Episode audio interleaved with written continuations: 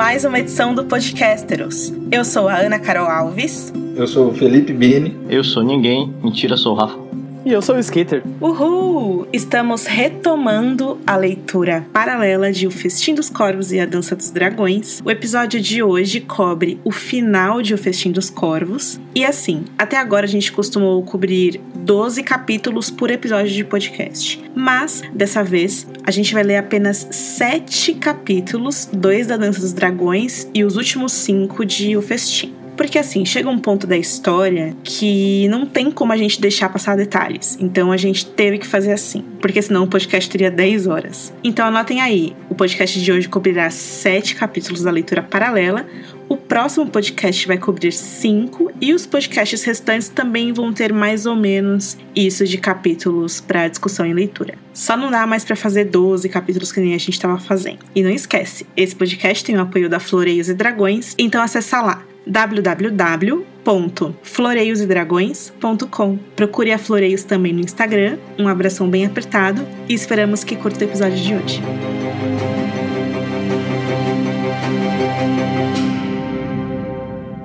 A gente começa com o sétimo capítulo da Dani em A Dança dos Dragões. Nas terras quentes de Mirin, a Daenerys está na cama dela com Dario Naharis e ela não consegue dormir. Ela tá tendo uma crise de ansiedade, não consegue dormir, daí ela fica vendo a vela e ela sabe que quando aquela vela terminar de queimar, isso quer dizer que um dia novo chegou e ela não quer que esse dia chegue nunca, porque ela quer ficar na cama com o Dario para sempre. E aí ela tá lá na cama, nua, e aí ela fica admirando o corpo do Dario, mexendo mexendo nos cabelos dele, olhando as partes íntimas dele, falando várias besteiras que Martin escreve aqui e completamente apaixonada. É um pouco cruel, né, ver uma menina apaixonada por um cara que tá longe de merecer ela. É, o Martin descreve em certo momento que ele é, voltou recentemente a ter barba e cabelos azuis, porque teve uma época que ele tava atingindo tudo de roxo. E aí a Daenerys olha pros dentes dourados dele, se derrete, fica pensando no som da risada dele, na força dos braços dele, acha o cara um príncipe. E daí, ali deitada, ela começa a ponderar se não seria melhor abandonar tudo e fugir logo com o Dario, porque é dele que ela gosta. Mas ela, no fundo, sabe bem que o Dario ama, na verdade, a rainha que ela é e não a garota que ela é. E aí a gente fica sabendo que faltam dois dias para ela se casar com o Rizdar Zolorek. E ela tá lá, enfim, olhando o corpo do Dario. E o Dario, em um certo momento, acorda. Daí ela começa a falar para ele o quanto ela tá triste, porque ela vai ter que se casar e que ela não quer que aquela noite termine nunca.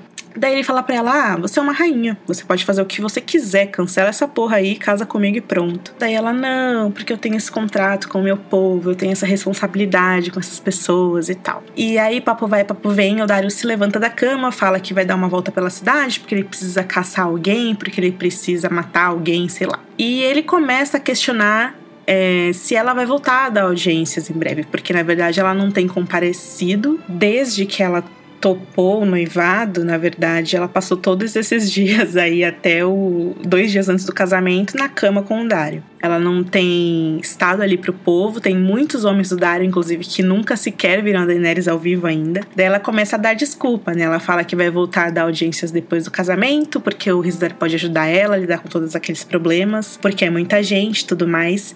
E daí o Dario começa a dar algumas indiretas, né? Lembra que ela é considerada mãe por todas aquelas pessoas e tudo mais, e a Daenerys fica fingindo que tá tudo bem assim e pronto. Ele começa a falar que tem uns meninos novos na companhia que nunca viram ela, tem uns inclusive que vieram de Dorne, é, tem um que ele fala que se chama Sapo e que ele queria porque queria esse menino dar um presente pra Daenerys e aí ela começa a ficar interessada nisso e fala pro Dario levar os caras para conhecer ela numa audiência que ela resolveu que vai dar no dia seguinte. Enfim, é muito interessante esse capítulo. Tipo, nesses episódios a gente falou, acho que super pouco sobre a relação da Dani com o Dario. Relendo isso, me deixou até um pouco triste, porque a sensação de lembrar essa sensação de que ela é muito devota a ele, a esse amor, assim, e ele meio que não tá nem aí, ele só quer beber e putanhar e se exibir, assim, pras pessoas. Uh, tem um certo momento que ela fala, ah, eu desistiria da minha coroa se ele me pedisse. Aí ela fala, é, se eu desistir da minha coroa, ele provavelmente não vai mais me querer. Então, fica essa situação. Enfim, daí na noite seguinte, ela dorme super mal, tendo pesadelos. Com o Risdar, o casamento. Ela tem uma pesadelo muito estranha que o Risdar, tipo, o Paulo Risdar é azul e mole e ele é frio. Daí ela acorda, tipo, ai meu Deus, o que isso quer dizer? Será que isso quer dizer que ele tá é, junto com os bruxos de Cart? E por isso que ele tem a língua azul, a boca azul, sei lá. Ela fica bolada com isso. E então a Dani desce pro tribunal e a Miss Sunday, toda fofinha, introduz a Dani, né?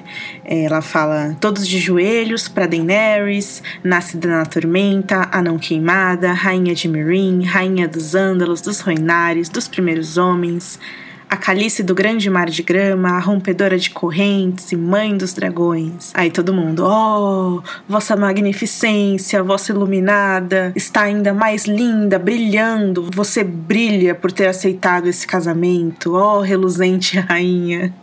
Aquele jeito super puxa-saco e meloso, né, que o Senescal fala com ela e tal. E aí a Graça Verde vem falar com ela, ela é a, a primeira requerente ali, e ela fala que queria falar com a Dani em particular, se fosse possível, mas a Dani fala que que não tem tempo para isso, porque ela vai se casar amanhã e tudo mais. A Dani até que fala numa boa com ela. E então a Graça Verde muda o tom e fala: é, olha, eu queria falar com você sobre a presunção de um certo capitão mercenário. Daí a Dani fica possuída de ódio instantaneamente, de ter sido exposta assim, né, na frente da corte inteira, o fundo do salão lotado lotado de gente, todo mundo olhando. E daí a Dani finge que não entendeu o que ela quis dizer, finge que ela tá falando do bem mulato e não do Dario, como a gente sabe. Porque ela tá criticando o Dario ser um tosco que fica se engraçando com a Daenerys. E a Daenerys é tosca por estar tá se engraçando com o Dario. Sendo que, além de tudo isso, ela tá noiva de outro. E a Dani responde. A Dani entende tudo isso e ela responde só: Ah, sim, a traição do bem mulato Plum que você tá falando, né? Chocou a todos nós, sem dúvida. Mas infelizmente, esses avisos que você tá me trazendo chegaram tarde demais. E agora eu sei que você tá muito ocupada, que você precisa retornar ao seu templo para orar, então vai bem, minha querida.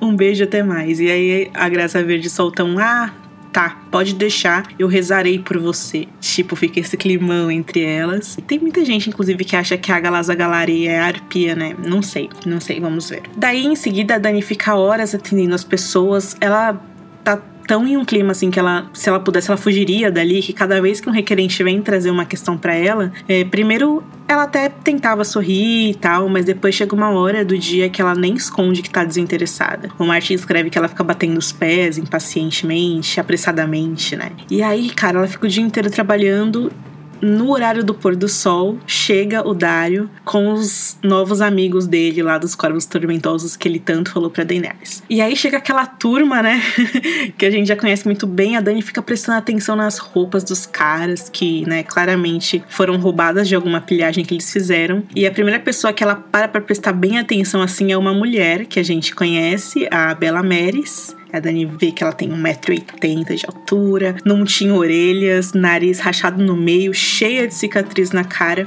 E aí, um a um, a Dani vai sendo apresentada para eles, para os outros, né? Aí o Will da Mata, o Paulo Fino, o Jack Ruivo, toda aquela galera. E todos eles vão dando uma sensação esquisita pra Dani, ela não gosta de nenhum deles. Daí, depois dos barra pesada, o Dario começa a apresentar os três bonzinhos. Ele fala que são o Tripa Verde, que a gente sabe que é o Archibald Ironwood, e a Dani percebe que o Tripa Verde é imenso, forte, como uma rocha, né? E aí depois o Gerald, que a gente sabe que é o Gary's Drinkwater, e a Dani acha ele bem gatinho, um sorriso bonito, alto, magro, com marcas de sol no cabelo, ela pensa, olhos esverdeados. E por último, o menino sapo, que a gente sabe que é o, Ken, o Quentin, que a Dani percebe que é o mais jovem dos três, e ela acha ele menos bonito, menos impressionável, né? Ela pensa. Menino tá racadinho, bem quieto. E aí ela pede para eles se levantarem da reverência que os três estão fazendo e fala: Ah, Dorne é muito bem-vinda aqui na minha corte. Eu tenho vocês em grande estima porque eu sei que os dorneses ficaram ao lado do meu pai quando as coisas apertaram para ele. E eu sei que Dorne é muito longe daqui. Com certeza vocês enfrentaram muitos perigos para estar aqui hoje. E aí ela pergunta, né? Ah, qual de vocês é o cavaleiro? O que vocês querem falar comigo? E aí eles respondem: Ah, então, na verdade nós três somos. E aí nessa hora o Dario já começa a fica furioso. A Dani percebe que ele não tava sabendo nada disso. O Barstan acha muita graça, fica impressionado ao mesmo tempo. E os três começam a bajular o Barristan, fala que ele é foda, que é uma honra conhecê-lo e tal. E aí já começam a jogar a verdade, assim. Eles pedem perdão. Desculpa, Daenerys, mas a gente veio aqui sob nomes falsos. E aí a Dani se diverte pra caramba, ela já levanta, fala pro Scarraz esvaziar a corte, porque ela quer saber o que tá rolando, quer privacidade para isso. E aí, quando todo mundo vai embora, eles começam a falar. O Gary se ajoelha, fala que o nome dele é Gary's Drinkwater e fala que a espada dele é dela. E aí, em seguida, o Archibald também se ajoelha, fala que o martelo dele de guerra é dela. E aí a Dani fica toda toda, né? E aí ela olha pro sapo e fala: Ah, e você? E aí ele responde: Ah, se você me permite, é, eu posso te oferecer um presente primeiro? Aí a Dani fica toda derretida tal. E o Dario já putaço a essa altura tenta puxar o presente da mão do menino, quase parte pra cima dele. E o menino super calmo, né? Se ajoelha, desamarra a bota, tira o pergaminho. Aí o Dario puxa da mão dele, começa a xingar. Acha aquilo um absurdo. E o Faz ele entregar pra Daenerys e tal. Daí a Dani vai desenrolando o pergaminho bem suavemente, começa a ler. Ela lê uma vez, lê duas vezes, então ela começa a contar para todo mundo que tá escrito lá. E aí ela fala o seguinte: é, é, um pacto secreto feito em Bravos quando eu era apenas uma garotinha. O Sir Willem Derry assinou por todos nós. O homem que tirou meu irmão e a mim de Pedra do Dragão antes que os homens do usurpador pudessem nos pegar. O príncipe Oberyn Martell assinou por Dorne e o senhor do Mar de Bravos também assinou como testemunha. A aliança aqui, ela ia ser selada por um casamento e em troca da ajuda de Dorne para derrubar o Robert, o meu irmão Viserys tomaria a filha do príncipe Doran, a Ariane, como sua rainha. E aí ela dá o, pro Bar Stanley. E aí o Bar Stanley fala: Meu, se o Robert soubesse disso, ele teria esmagado o lança solar. E aí a Dani, pois é, né? Por isso que esse pergaminho provavelmente deve ter se mantido em segredo por tanto tempo. E aí o menino fala, o sapo, né? Pois é, o meu pai tava só esperando o seu irmão, o Viserys, ter idade para casar com a Ariane da Dani. Quê? Seu pai? Como assim seu pai? Daí ele finalmente fala: Pois é, pois é, Vossa Graça, o meu pai é o príncipe Doran e eu sou o Quentin Martel, um príncipe de Dorne e seu mais leal súdito. E, para surpresa de todos nós, ou não, a Dani dá aquela gostosa gargalhada na cara dele e ele fica vermelho de vergonha. E assim, a humilhação nem começou ainda. Ela ri pra caramba. Ah, agora eu entendi porque te chamam de sapo. Nos Sete Reinos é, tem contos sobre sapos que se transformam em príncipe quando são beijados. Diga-me, príncipe Quentin, você é encantado? ele todo vermelho, tadinho. Ele não sou.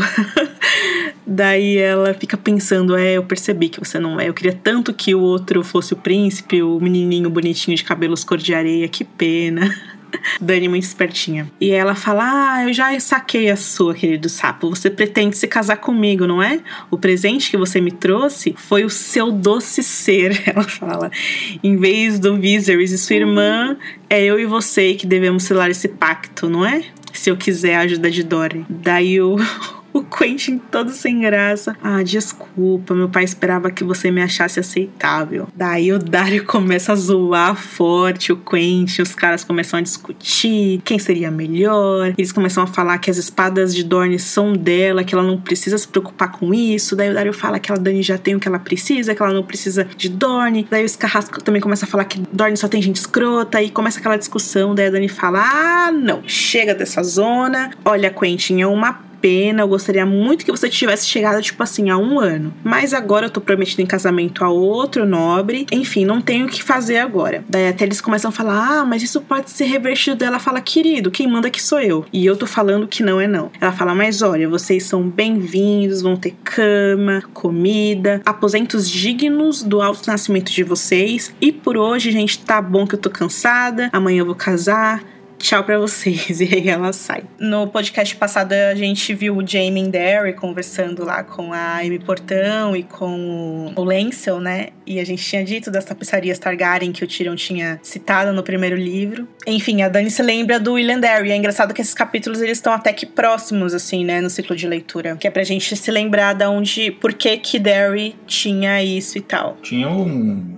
Derek era da Guarda Real do Aerys também, né? Jonathan Derek. É, o Jonathan era irmão do Willen. Tem uma parte que é importante a gente falar aqui, que ela tá examinando o pergaminho e aí ela pensa, Bravos, isso foi feito em Bravos, quando vivíamos na casa com a porta vermelha. Por que aquilo a fazia sentir-se tão estranha? Recentemente a gente fez no site um artigo comentando sobre as memórias que a Dani tem em relação à Casa da Porta Vermelha. Tem todo o lance da Daenerys lembrar que nessa casa, quando ela morava lá com o Viserys e William Derry, a janela do quarto dela nessa casa tinha um limoeiro. E a questão é que em Bravos não existem árvores. Esse artigo explora um pouco isso, explica isso e também tenta questionar algumas coisas sobre a infância da Daenerys que ainda não se encaixam Mas, seja como for, o Martin já deu uma declaração de que ele pretende falar mais sobre a infância da Dani nos próximos volumes dos livros. E nesse encontro da Dani com o, o, Quentin, tem uma passagem que também é bem interessante, porque ela fala, ah, ele é um príncipe dornês, e, e aí ela pergunta pro Barristan quais são as. A, o, qual é o símbolo da Casa Martel. Ele fala, ah, é um sol em seu esplendor transpassado por uma lança. E aí ela pensa, filho do sol. E um arrepio atravessa as costas dela, né? E aí ela se arrepia pensando que foi mesmo que a Quiet me dissera, a égua descorada e o filho do sol. Havia um leão também e um dragão, ou eu sou o dragão. Cuidado com o senescal perfumado. Ela, ai, como eu odeio sonhos e profecias e tal.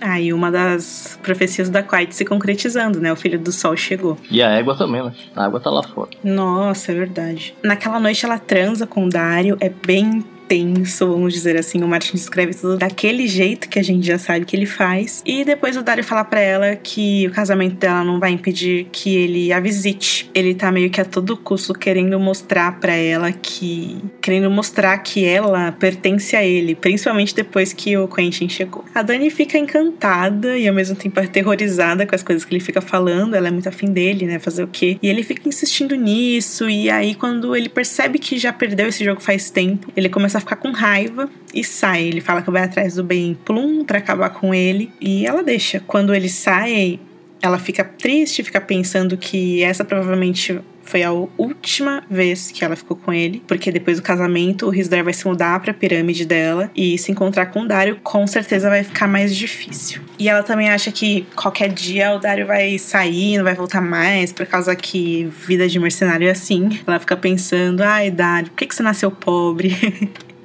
E aí, depois de um tempo, a Miss Sunday chega trazendo comida para ela. As duas fazem um desjejum juntas. A Miss Sunday, tão lindinha, 11 aninhos, super sábia, começa a falar pra Daenerys: Ah, você devia desistir, você devia fazer o que você quiser, né? Seguir a sua felicidade. Mas aí a Dani de novo fala que que ela tem um dever, uma responsabilidade com o povo e tudo mais. Daí depois a Jiki e a Iri chegam para vestir a Daenerys, ela veste um tocar bem pesado, decorado com franjas de pérolas. E enquanto a Dani é vestida, ela fica lembrando do dia do casamento com o Khal Drogo, que ela ficou ansiosa e excitada, né, pela possibilidade de ter uma vida nova. Daí ela pensa, ah, já não sou mais aquela garota e o Risdar já não é meu sol estrelas, então provavelmente essa experiência vai ser completamente diferente. Daí chega a hora de levar a Daenerys para o Templo das Graças para a cerimônia. Eles não têm o costume de andar de cavalo pela cidade, eles usam liteiras ou palanquins, é, tudo nas antigamente era tudo nas costas dos escravos e hoje em dia não se sabe muito bem quem é que tá carregando essas coisas para lá e para cá.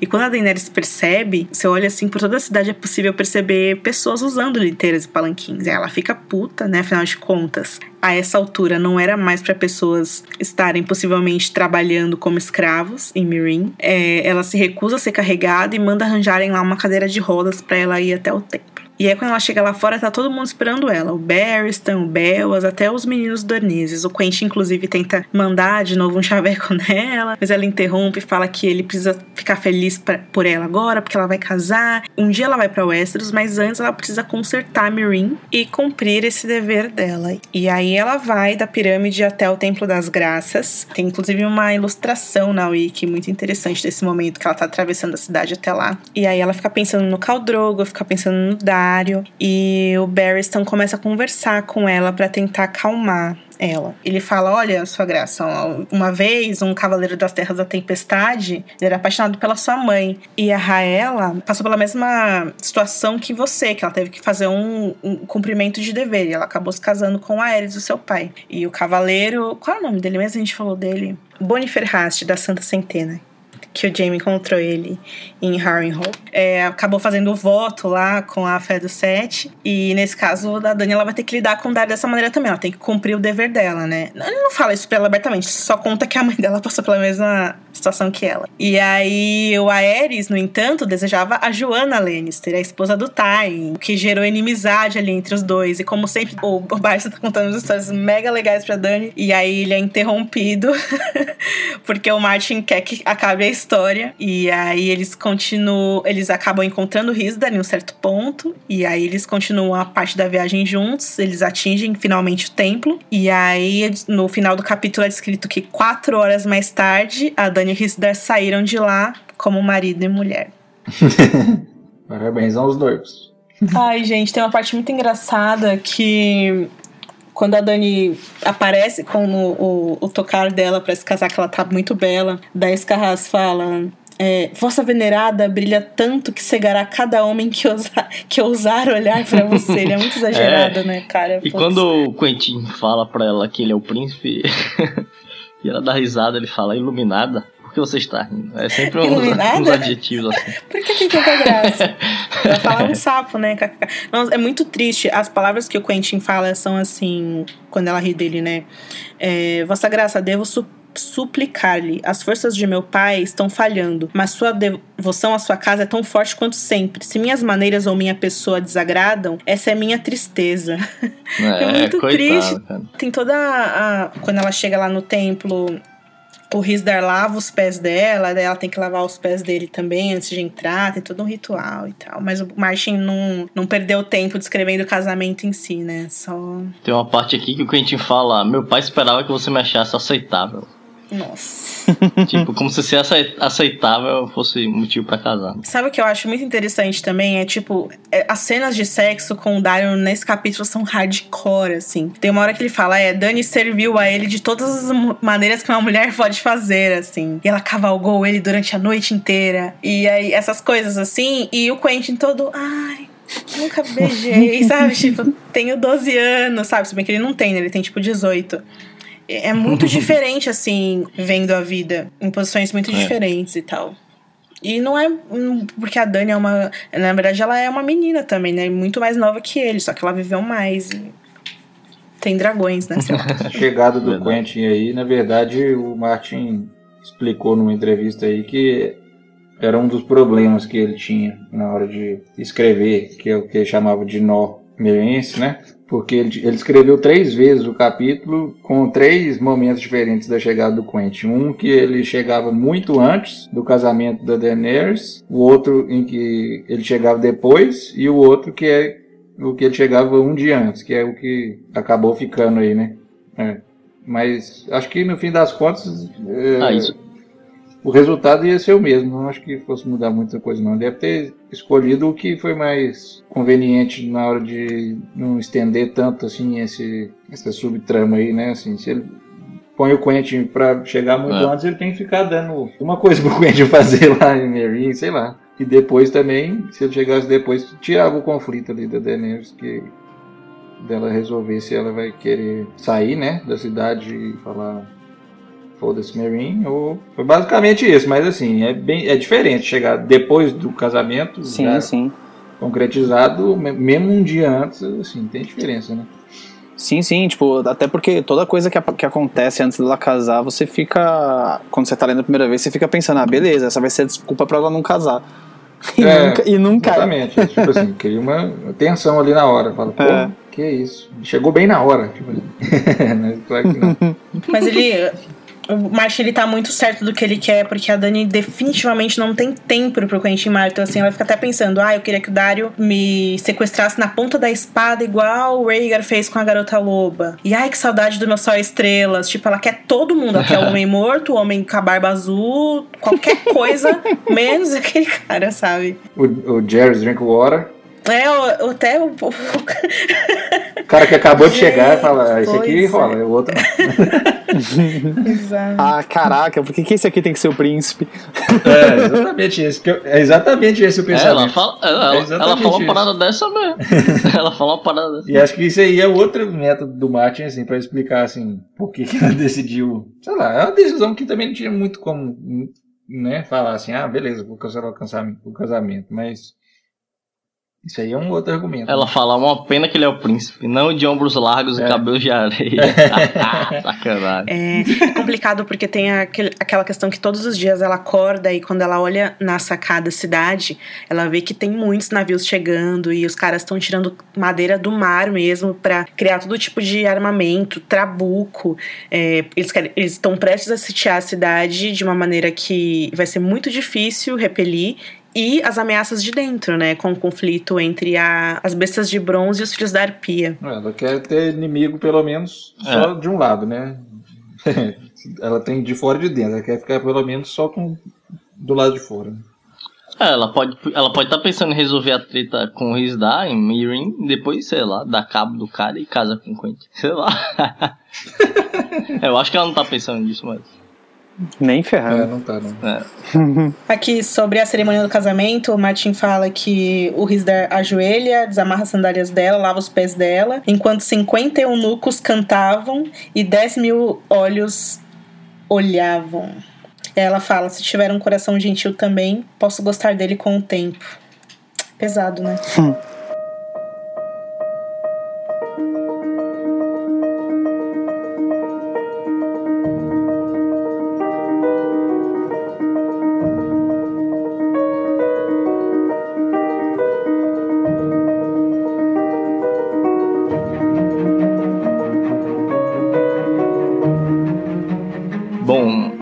Esse capítulo que é o da Elaine, o segundo da Elaine e o último da Sansa no Festim dos Corvos, o terceiro e último da Sansa, ele começa com ela, tem, ela entrando no quarto lá do Robert, é, tentando persuadir ele a se vestir para descer os, até os portões da lua. E aí o guri tá, tá, tá, tá irritado, tá tendo os ataques dele até tirou o pinico nos no serventes que foram tentar fazer a mesma coisa antes. Ainda nesse, nesse podcast vai ter mais pessoas tacando pinico. Vai ser lá no, no septo de Baylor. Normal, né? E aí com. É, porque com a aproximação do inverno, o trono do, do Zerrin ele vai se tornar um local é, ruim para se viver, né? lá no alto daquela montanha. E aí todo mundo do castelo tá recuando pro fundo do vale. É, a Lane fala que o pai dela, entre aspas, que é o Mindinho, não tá lá porque ele foi convidado pro casamento do Lord Lyon na Corbray, que é casou-se com a filha de um mercador de Vila Gaivota, que é um cara rico. E ele apoia o seu protetor, então por isso que o Mindinho não podia deixar de comparecer ao casamento, né? Ainda mais porque vários outros senhores do Vale estariam é, lá. Sabe o que é legal? No outro capítulo, da, no Alene 1, é, ele termina o capítulo falando que o Corbray podia ser comprado com meninos, né? Porque ele tava puto, ele tinha dado aquele, aquele show durante a, a audiência lá dos Lords Declarantes. Mas não é ele, não. Não, sim, mas ele tava puto porque é da família. E aí agora mostra que os Corbray, na verdade, estão apoiando o Mindinho. Então o que, que o Mindinho fez para ganhar esse apoio, né? É, o Lin, ele é. ele é gay, né? E o Mindinho quer comprar ele com ouro e garotos. E o Lion é o irmão mais velho do Lin. Ele é gay ou ele é tipo pedófilo? Eu tive a impressão que ele é pedófilo. Pedófilo de meninos. Pedófilo de meninos, é, exato. Bizarro, né? A, a, a Lane, ela sugere que o mestre dê o sono doce, né?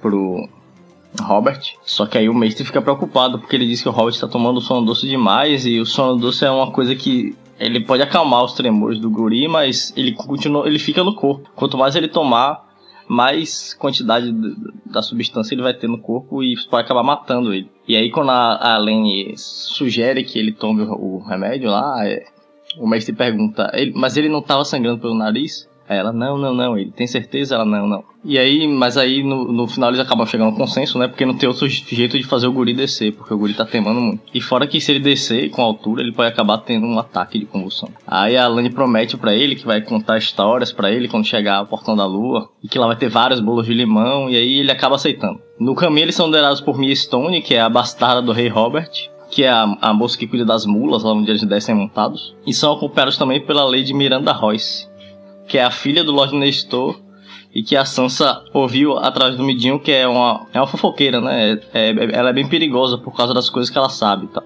E aí a, a, a Miranda conta. É, essa Miranda, inclusive, eu acho que a personagem da série foi é, nomeada em homenagem a ela, porque. A Miranda de Winterfell, né? É, ela acabou se encontrando com a Sansa, né? Embora as duas sejam bem diferentes. É. Uhum. É, o Mendinho fala pra Sansa tomar cuidado com a Miranda, porque ela se faz de boba e tal. E a questão da Miranda é que ela é doida mesmo. Ela fala muita bobagem, ela é devassa, curte umas fofocas mesmo. E tem um lance que é, o marido dela morreu enquanto eles transavam, né? Que o cara é bem mais velho que ela. E ela conta isso pra Sansa achando tudo mega engraçado. e ela conhece a Sansa e ela fica, ai, porque meu marido morreu? Ai, porque eu tinha transado com o Marillion? Que horror, né? Ele matou a Lady Liza. Ai, se eu soubesse, nossa, você é tão bonita, Lane. E ai, seus seios são tão lindos. Mas, ah, você é uma bastarda, então eu não vou ligar muito para suas tetas. ah, mas você é virgem? Ah, porque a Miston não é virgem. Ela não. fica falando isso de todo mundo mundo. e ela não Tadinho. tem filtro, assim, né? Ela é super. Ela é super doida mesmo. E aí, apesar de tudo isso, é muito engraçado porque a Sansa gosta muito dela, né? A Sansa pensa, ah, eu gostei dela, vou amar fofocar com ela. é muito bom. E aí a Aranda que é como ela gosta de ser chamada, conta que a Lady Waynewood e o Sr. Simon de Templeton ambos apareceram no casamento do Lord Corbray. Conta que Correio se rendeu, mas que Pedra do Dragão e Ponte Tempestade ainda se mantêm sob cerco. É porque a Sansa ela fica curiosa, né, para saber o que acontece. Como ela tá lá reclusa no Ninho da Águia há um tempo já, ela fica querendo saber qualquer novidade sobre o mundo exterior, sobre a guerra. Ela fica receosa por causa, por causa do que ela sabe da Miranda, que é uma, que é uma mulher perigosa que, é, que, consegue arrancar segredos das pessoas e ela fica receosa de que a Miranda descubra a verdadeira identidade dela. Só que aí a Miranda acaba mencionando também que o filho bastardo de Lord Eddard se tornou comandante da patrulha e a Sansa acaba escorregando um pouco. Ela fala, ah, o Jon Snow. E aí ela percebe que pode ter falado demais. Mas a Miranda não percebe nada. E ela começa a ter lembranças assim. legais do Jon, né? De que gostaria de vê-lo novamente, já que ele era o único irmão vivo. Né? A Miranda revela também que Harry, o herdeiro, foi recentemente nomeado cavaleiro em um torneio, né, que foi feito especialmente para isso, para que ele fosse nomeado cavaleiro. Mas que ela não gosta dele porque a Lady Waynewood, que é a guardiã dele, não deixou que o Lord Nestor arranjasse um casamento entre eles. Entre o Harry e a Randa, né? E a Randa. Ela também deixa entender que ele tem uma filha bastarda, apesar de ser um cara jovem, né? Ele já engravidou uma camponesa e que tem outra caminho, inclusive. E aí as brincadeiras dele se voltam pra Mia, que elas começam a falar que ah, a Mia não é mais, não é mais donzela e não sei o que. E que ela já foi. já teve um romance com o Sr. Michel Redford. As zoeiras da Sansa, fala... né? é, tipo aquelas coisinhas que ela gosta de falar sobre. E aí a, a Lane revela que Sir Lotto Bruni gosta da Mia, e até nessa parte ela fala que o Mendinho disse para ela que as mulheres jo jovens são, ficam, são mais felizes com homens mais velhos. Por que será que ele disse isso? Senhora, Mindinho. Bom, enfim, eles conversam bastante sobre essas coisas. O Marty passa algumas páginas narrando a descida deles onde a Lani ela tem que ajudar o Robert a atravessar, né? Na verdade, ela ela finge que tá com medo para que ele tenha coragem por ela e os dois atravessam o desfiladeiro juntos. É bem legal da Sansa ver esse crescimento delas. Eu acho essa descida muito melancólica. Tem três três vezes em que o caminho entre os portões da lua, que são sede da casa Royce, e o ninho da águia lá em cima. Aliás, gente, tem uma ilustração que mostra é, perspectiva entre os portões da lua e o ninho que tá no mundo de Gelo e Fogo, essa ilustração que é maravilhosa. E esse caminho é descrito nos livros em diversas ocasiões, porque o Martin ele gosta de descrever isso. Tem a Guerra dos Tronos, quando a Catelyn vai visitar a Lysa. Tem no final de A Tormenta de Espadas, quando a Sansa vai para lá. E agora, quando a Sansa desce de lá como a Lane. Aliás, o tempo todo a Sansa fica fazendo essa comparação, né? Eu subi como Sansa e tô descendo outra pessoa. Tô descendo como a Lane. E isso já meio que dá o tom pra melancolia que é essa descida. É claro que eu acho, assim, que isso meio que se agrava porque a gente tá dentro da cabeça da Sansa. E quando a Sansa não gosta um pouquinho de uma coisa, o Martin faz questão da gente entender que ela não gostou. E tem um negócio nesse capítulo que, inclusive, me deixa muito arrepiada, assim. A Sansa fala que no inverno o ninho da águia vai ser uma prisão branca e fria. E eu acho que muita gente que, quando lê essa, esse pensamento da Sansa, pensa: meu, alguém pode usar esse castelo nesse inverno que vai durar sei lá quanto tempo pra punir alguém de alguma maneira, sei lá. Sei lá, dá uma sensação estranha, mas enfim. Porque é como se o lugar morresse mesmo. E tudo que fica lá fica parado no tempo. A Sansa até comenta que eles deixam tudo lá, as provisões e tal. E quando o inverno passa, eles reabrem o castelo e eles normalmente fazem um banquete com o que sobrou e não estragou, principalmente bois e as comidas e tal. Que eles faziam ali o banquete de primavera para celebrar a passagem da estação e tal. Mas enquanto a primavera não chega, é de fato o pior do lugar do mundo lá. Aliás, a Sansa até fala, né? Ah, esse castelo é muito lindo, ele é tão belo e absolutamente inexpugnável. E esse manto de inverno que cobre ele, que lugar lindo. Mas aí o Martin fala, né? Que mesmo assim a Sansa não consegue amar o lugar. Apesar dele ter tudo que ela precisa, ter comida, ter pessoas, ter sempre gente ali para ela, ela não consegue amar o lugar e nem chamar de casa porque ele é vazio. Ele é como uma tumba, ninguém ri, ninguém canta. Principalmente agora que a Liza e o Marillion morreram. Tem um septo lá para você rezar, mas não tem septão tem um bosque sagrado para você rezar, mas não tem árvore coração, quer dizer, é terrível. Mais pra uma menina que foi criada do jeito que a Sansa foi. E ao mesmo tempo que é terrível e não dá para você chamar é, aquele lugar de lar, dá muito medo de ir embora, né? O menino Arryn morrendo de medo de descer, mas a Sansa e todo mundo também com um pouquinho de medo, assim. Metade tentando se mostrar bravo para ele, mas metade com medo porque é assustador mesmo. São 180 metros, que eu acho que ela fala, né? Da pedra até o céu. Um pouquinho mais que isso, né? Em inglês são 600 pés. E aí são três níveis: o céu, e aí o nível abaixo a neve, e por último pedra. E aí no céu eles entram em um balde preso por uma corrente, né? E eles descem aos solavancos ali lutando contra a força do vento, batendo nas rochas, no gelo. Muita coisa já virou estalactite essa altura, né? Então é perigoso mesmo. Você pode morrer a qualquer momento de todas as maneiras imagináveis. E aí quando eles chegam no neve, eles pegam as mulas para descer mais um nível e o assim, o caminho do neve até a pedra é todo íngreme, né? Com aqueles degraus quebradiços, sempre muito vento gelado batendo na cara deles e tal. E aí, depois de muito tempo, eles chegam no Pedra, que é cheio de floresta também. Dá um medinho, mas eles já estão mais perto. E aí, enfim, se você sobreviveu a esses dois, dois primeiros níveis, o último já é mais tranquilo. Mas é muito legal mesmo o, o jeito que o Martin descreve essa experiência. E aí ela descobre que, quando ela chega aos pós da lua, ela descobre que o pai dela voltou do leste e parte para ver ele imediatamente. Quando ela chega lá, ela encontra um midinho com três cavaleiros andantes que, ela, que ele recentemente contratou, né, pro serviço dele. E um deles é o Sor Shadrich, que é um cara que a Brienne encontrou lá num capítulo anterior e que deu a entender que vai atrás da Sansa também, né? Porque ele é um cara que ele perdeu o dinheiro que ele tinha. E aí por conta disso ele tá fazendo uns freela aí pro Westeros.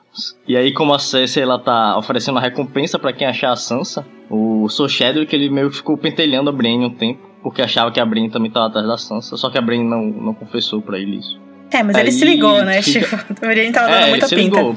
É, porque a, a Brienne é... é a mulher mais discreta de Westeros, né? é, tipo, não dá. A Brienne não é aquela pessoa que sabe mentir, assim. E o Chadwick é aquele cara que parece ser bem malandro e tal. E Inclusive fica a dúvida aí se ele realmente não tem mesmo é, alguma ciência de que a Lane e a Sansa, a Sansa são a mesma pessoa. É, você falou uma coisa legal, porque na realidade a Sansa o tempo todo que ela tá descendo, ela sente medo, porque o tempo todo chegam notícias de que a Cersei tá atrás da Sansa e do Tyrion. E ela acha que ela tava segura lá em cima e agora que ela desceu ela não tá mais. E aí chega o Shadrish e você percebe que automaticamente quando ela coloca o pé para fora, tudo muda assim, né? Ela realmente não tá mais segura. E aí é que tá toda a magia do ninho da águia, né? De ser inexpugnável e tudo mais. Bom, após dispensar os cavaleiros, o Petit fala sobre a queda, a queda espiral de Cersei, né? Lá em Porto Real. E aí, essa é a parte que a Ana mencionou no começo, onde ele fala sobre a questão da passagem de tempo, que parece até o Martin escrevendo. É, escrevendo? É o Martin escrevendo. Parece, parece que é o Martin falando. falando. É. Isso. Lê isso aí, Rafa, é bem legal. É, uh, Beleza. O Midinho ele fala o seguinte: ele fala, não acreditaria em metade do que está acontecendo em Porto Real, querida. Cersei cambaleia de idiotice em idiotice, ajudada por seu conselho de surdos, mudos e cegos. Sempre julguei que ela deixaria o reino falido e se destruiria, mas nunca esperei que o fizesse assim tão depressa. É bastante irritante. Esperava ter 4 ou 5 anos calmos para plantar certas sementes e deixar alguns frutos amadurecer, mas agora, ainda bem que prospero no caos. A pouca paz e ordem que os cinco reis nos deixaram não sobreviverá por muito tempo às três rainhas. Temo bem. Olha isso. A pouca paz e ordem que os cinco reis nos deixaram não sobreviverá por muito tempo às três rainhas. Temo bem. E aí a Sansa questiona quem são as três rainhas a que ele se refere, mas Petit não responde. É, eu acredito que seja a Daenerys, a Marjorie e... E a Cersei. A, a Sansa não tem esse conhecimento assim da Dani, então ela não, não entendeu. Mas o Mindinho já sabe das coisas. É, então a gente sempre fala aqui, né, que esses quatro anos que o Mindinho tava planejando, é... o Martin falando dos quatro anos do salto de tempo que ele queria originalmente dar na história e ele não conseguiu. Eu fico imaginando o Martin pensando: ah, queria muito poder fazer isso, mas não dá para parar de escrever a Cersei agora. Ela tá muito louca, tá muito bom assim. é, então porque ele acha que é, é, é, realmente eu acho difícil que a Cersei e a Marjorie consigam conviver por mais 4 ou 5 anos em paz. Né? é no mesmo lugar. É. Em seguida, o Petit anuncia que tem um presente para ela. E ela acha que é um vestido, ela pensa logo que é um vestido. e aí ele fala. e ele fala: não, é um contrato de casamento. Com Harry, o herdeiro, não é o Ramsay. Ele diz que ela deve primeiro ganhar a atenção e afeto do cara antes mesmo de ser oficialmente prometida. para que eles tenham tempo de do Tyrion morrer, né? Pra que ela possa se casar normalmente. Porque ela é casada com o Tyrion legalmente. Não, eu, é até estranho como é que o Mindinho planeja solucionar isso aí, eu realmente não sei. É, eu também acho meio maluco. Você tá falando na série? Não, no livro. No livro não, essa ideia dele de casar. Porque a série não tá nem aí, né? ah, sim. É, mas, pô, o. Porque a série não tá nem aí e não precisa explicar muita coisa mesmo, não. Agora, o livro, supostamente, toma cuidado com essas coisas. E aí eu não sei realmente, pelo que tem aí do costume. Parece um plano meio maluco, tá ligado? Do casamento. Mas é isso aí que Cara, mostra é, mesmo. O Tiro tá foragido, mano. Tá sumido. É, é para assim, ele ser dado como morto é um pulo aí. Mas isso ainda não é para mostrar a diferença do que é o Mindinho, que é o Vares, porque são os dois grandes jogadores e tal. Um sabe coisas que o outro não sabe. E aí, o que eu quero dizer é o seguinte: a gente viu que o o Mindinho descarta as três rainhas já e já dá basicamente o Tyrion é. como morto. Ele só precisa ver como ele vai fazer para fazer isso acontecer. E o Varys, por outro lado, não. Ele tem ali um plot todo armado, né, de defesa em relação aos Targaryen, se bem que ele tá do lado do Jovem Grife agora. Seja a Dany ou o Aegon, o Varys quer defender a coroa ali. Mas ele conta com a, a, Daenerys como uma peça importante ali e o Tyrion também, né? Então eu meio que vejo isso como uma maneira do Martin mostrar que eles são lados opostos da mesma moeda, o Mindinho e o Varys. É, cada um com suas peças. Bom, e aí ele fala que a Lady Wayne concordou com a proposta de casar os dois, porque apesar do nascimento baixo, entre aspas, de Alene, ela não deixa de ser a filha do Lorde Protetor. Para não mencionar que a casa dela tá meio endividada e o Midinho, ele meio que tomou essa dívida, essas dívidas para ele. É, quando a Alene pergunta como o jovem cavaleiro poderia ser o herdeiro, por que, que o apelido dele é herdeiro? Se a Lady Anne, Wayne tem três filhos, filhas e netos, ele diz a ela que Harry é na verdade o herdeiro de Robert porque John Arryn não tinha irmãos vivos ou sobrinhos, e por isso o mais próximo da, do, do guri na linhagem seria o Harry. E aí a Sansa fala, ah, então quer dizer que se o Robert morrer, aí o Midinho fala, não, quando ele morrer. É um miserável. E ele explica lá toda a história da irmã do Lord Arryn, que se casou com Enid e que seu único filho morreu há três anos, mas a, a filha mais nova dele se casou com um cavaleiro da casa Harding, que são juramentados ao castelo de Ferrobles, e aí gerou um filho. E que o Sir Harold, Harold Harding vai ser o, o eventual Lorde do Pale, né? Quando o Robert morrer. E aí o Midinho, ele fica viajando nessa nesse plano dele, né? Aqui ele fala: os vassalos de John Arryn nunca gostaram de mim, nem do nosso, nem do nosso, nem do nosso tolo e trêmulo Robert, mas gostarão de seu jovem falcão. E quando se reunirem para seu casamento, e você sair com seus longos cabelos ruivos, vestida com um manto de donzela branco e cinza, com um lobo gigante desenhado na parte de trás, ora, todos os cavaleiros do vale oferecerão suas espadas para reconquistar o que é seu por direito de sangue. De modo que estes são os presentes que lhe dou, minha querida Sansa. Harry, o Ninho da Águia e o Winterfell. Presentaços, né? E aí, no final, ele ainda fala: Isso merece outro beijo, não acho? Ah, que horror! Safado. É, e aí o capítulo acaba. Porque quando a Sansa encontra ele lá no Portão da Lua, ela dá um beijinho no rosto dele. E aí depois que os, os cavaleiros saem, ele vai, pega e beija ela na boca e fala: É assim que você dá boas-vindas pro papai. Ah, Fê, papai é sua avó. Pelo amor de Uma Deus. parada dessa, bem bizarra. É, em tantos quantos capítulos aí dessa leitura paralela de Festinha Dança, a gente tem só três da Sansa. E eu valorizo muito esses capítulos, eu gosto. Muita gente odeia e tal. Eu gosto principalmente porque a capacidade do Martin de conseguir entrar na cabeça de uma garota adolescente desse período histórico fictício e descrever um negócio que é muito, sabe? Quando a Sansa olha a maneira como o pó rodopia e quando ela abre o armário da tia e ela vê os vestidos ela experimenta ela pensa livremente sobre todas as coisas que ela quiser, do mesmo jeito que a gente faz. O mínimo do que é viver com dignidade para Sansa a essa altura da história não é o mesmo que o que é pro John, o que é pra Arya, o que é para tantos outros personagens, o que é pra Cersei, o que é pra Brienne, o que é pro Jaime, o que é pro Tyrion, pra Daenerys e por aí vai. E o Martin, ele nunca relativiza que é o nosso papel como leitor fazer isso, né? Ele entende e compreende o que cada um pensa de uma maneira que é mui- muito única e muito real. Todas as vezes que ela sente nojo, ou impaciência do primo, ou todas as vezes que ela sente medo, ou todas as vezes que tudo que ela quer é chegar logo e descer logo daquele castelo pra poder comer um banquete quentinho e se aconchegar numa cama com colchão de penas. E quando eu falo isso, eu não tô exagerando, é exatamente isso. O que ela sonha ter. Conversas no pátio e o barulho de espadas e, enfim, toda a delicadeza e todos os detalhes, né, que só o Martin consegue descrever pra gente. E assim, são três capítulos só, que são poucos, mas é, é tudo tão diferente do jeito que a série da HBO fez e. Não sei, a, É melhor, né?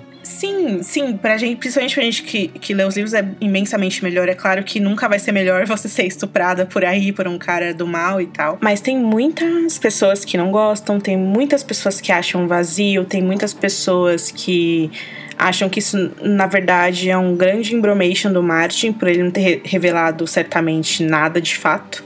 O que eu acho que é uma escolha deliberada. E tem gente que acha que o plano é esse mesmo e que ele é mi- mirabolante demais e que o Mindinho é muito mais megalomaníaco do que ele deveria ser. O que eu até concordo um pouco, mas eu consigo meio que passar isso adiante porque eu acho que a gente não sabe de nada, na verdade, em relação a isso. E eu valorizo muito, eu gosto muito dessa jornada da Sansa no Vale é, que ele descreve de uma maneira tão bacana e tão convidativa que com certeza vem algo muito, muito louco desse núcleo aí. Não, com certeza, sim, importantíssimo. Inclusive essa parte aí, sem ser do enredo, propriamente dito, né? Do que você está falando de, de como é que ele descreve as reações e ações dela, né? Isso aí é realmente louvável. Mas eu ia falar exatamente o que estava falando de, do plano megalomaníaco do Mindinho. Agora que eu tô parando para pensar, porque assim, na série eu, eu sempre fui crítico do plano idiota que o Mindinho da série tinha, mas eu tô parando para pensar que esse plano aqui do Mindinho do livro, é- ele é muito, sei lá, muito louco realmente também, porque É. o cara, o, É o inverno tá chegando, errado. os, os caras os estão descendo do, do castelo porque o, o inverno vai chegar, né? E já tá chegando e vai, e vai foder com tudo. E, e o cara quer prometer que os cavaleiros do vale vão ah, sair de, de, do vale para tomar o Interfell no meio do inverno? Tá louco? E outra, assim, como é que ele garante que ele prometeu pra Anne Wood que, que o Harry ia casar com a filha bastarda dele? O que já é meio absurdo, mas o Martin conseguiu uma explicação mais ou menos ali que era das dívidas, né? Mas assim, aí beleza, aí chega lá no casamento divulga que é a, que, que é a Sansa Stark. Quem garante que esse povo vai concordar com isso? Ela é procurada pela coroa. Quem garante que eles vão querer se indispor contra a coroa, É. assim? Então, falar, nossa, vamos todo mundo pegar em espadas e e salvar a menina. Sei lá, não é assim não. É mirabolante, É, é mirabolante, também. é mirabolante, cara. Bem arriscado. É, bem arriscado, mas assim, eu acho que comparar a série com o livro é, é complicado, porque, em primeiro lugar, no livro o Mindinho pode estar mentindo pra Sansa, né? É, pode. Sim, verdade. Isso aí com certeza. Mas assim, ele tá fazendo alguma coisa nesse sentido mesmo. né? É, concordo, mas o ponto da série é que ele não, com- ele não ficou de comum acordo com a Sansa, ele não ficou de comum acordo com o Bruce Bolton, ele não ficou de- em comum acordo com ninguém. E aí, em relação à anulação do casamento, ele fala, ah, de acordo com a lei da Terra, o casamento foi automaticamente cancelado, automaticamente anulado, porque ela jamais, enfim, consumou o casamento. Que lei da Terra é essa? Onde tá escrito isso? Quando que a série estabeleceu quais são as leis da Terra? Eu super sinto que tem pontos do plot da história que o Martin não conseguiu concluir um pensamento sobre eles ainda, e é por isso que os livros podem estar demorando para serem publicados, os dois últimos. E, na minha opinião, os plot points do Mindinho são coisas que sem dúvida, dão trabalho para ser feitas e que os produtores da série pegaram um bonde andando sem que o Martin tenha concluído o que ele quis e eles inventaram isso aí que, honestamente, para mim não faz sentido algum. Não faz nos livros e na série não fez porque nos livros não tá concluído ainda. Porque quando o Mindinho tem dois momentos chaves, né? Ele primeiro que ele entrega que a Sansa tá no norte para Cersei e aí revela naquele episódio que ele quer o norte para ele, mas fica entre fica nas entrelinhas que na verdade ele quer o Trono de Ferro, inclusive ele fala isso para Sansa em outro momento. E a série, o texto da série, ele é todo voltado pra gente acreditar que a, que a Sansa fez aquelas escolhas, né? Sendo que, na verdade, como a gente sabe muito bem, a gente falou aqui muitas vezes, ela não teve escolha em momento algum. E continua não tendo e continua dependendo dele. E é aqui que tá, para mim, a diferença fundamental da Sansa de 13, 14 anos dos livros para Sansa bem mais velha da série. Porque aqui o que a gente leu nas coisas que o Rafa disse aqui pra gente, que a Sansa, em uma descida que ela fez ali, porque em um capítulo que a gente tá falando aqui, que o Rafa descreveu a descida dela, pros portões, a gente viu que a Sansa sabe se relacionar. Daí, por exemplo, uma dinâmica que é interessante a gente trazer aqui, a Sansa da série, a Lane da série, se revela pros Lords Declarantes e fala que ela é Sansa. E como isso ajudou ela no casamento abusivo que ela teve. Exatamente, em zero coisas. e nos livros ela não se revelou ainda, e certamente por ela não ter se revelado, eles ajudaram ela em zero coisas até agora. Ou seja, a série resolve sair do trilho da narrativa do Martin, mas em certas coisas ela mantém, e aí nada tem pé nem cabeça. Ele fala, sabe, é, pela lei da terra ela não é mulher de ninguém porque não foi consumado, vamos casar. Daí o Rose fala, não, mas peraí, você tá com um plano aí que eu tô ligado. Ele fala, não tô não. Aí chega a carta da Cersei e ele fala, vou é. lá e já volto. Daí ele vai, tipo, não tem acordo nenhum e mesmo assim a Sansa se casa. É. Tipo, é bizarro, sabe? Feijoada. Feijoada, exatamente. Esse não é feijoada. Esse não é o podcast que é pra gente falar isso. É, mas, tipo, é muito diferente, mesmo que seja, tipo, uhum. megalomaníaco do, das duas maneiras, sabe? Enfim. Só que, assim, na série, como é tudo rápido, ele parece que é tudo beleza e ele concretiza as coisas e tudo mais. Mas, assim, não faz sentido alguém ter um plano daquilo, de jeito nenhum, enfim da anulação, questão da anulação aqui, é que existe como anular um casamento na fé do sete se ele, se ele não for consumado, né? Só que aí tem o mesmo problema. Como é que você comprova a não consumação de casamento ou não, né? Uhum. Você vai colocar um monte de gente para fiscalizar a Sansa lá? Igual fizeram com a. É, com a igual vamos fazer lá com a Marjorie. Sei, né? A gente vai falar pois isso é. ainda hoje.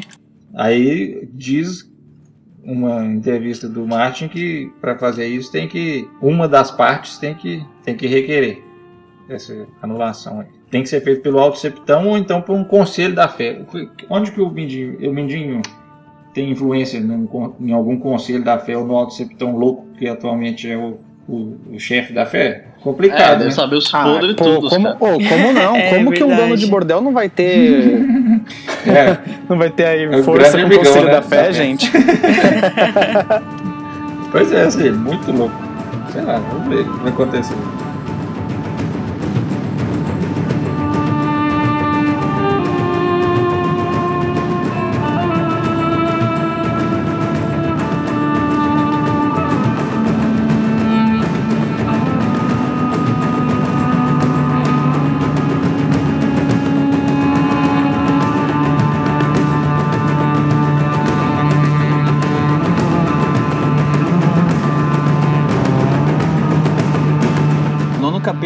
John, na Dança dos Dragões. E esse aí começa com a Celise Baratheon chegando ao Castelo Negro com a sua comitiva de 50 cavaleiros. Aí ela chega lá, já confunde o John logo de início. Tipo assim, o, o, John já desce falando, eu vou descer com um monte de gente atrás de mim pra, pra não me dar os cavalos para guardar, né? Mas mesmo assim ela já confunde ele, tá ligado? E não aí, deu certo. É, não rolou. ela confunde ele porque ela. Mano, o que, que esse moleque é senhor comandante, tá ligado?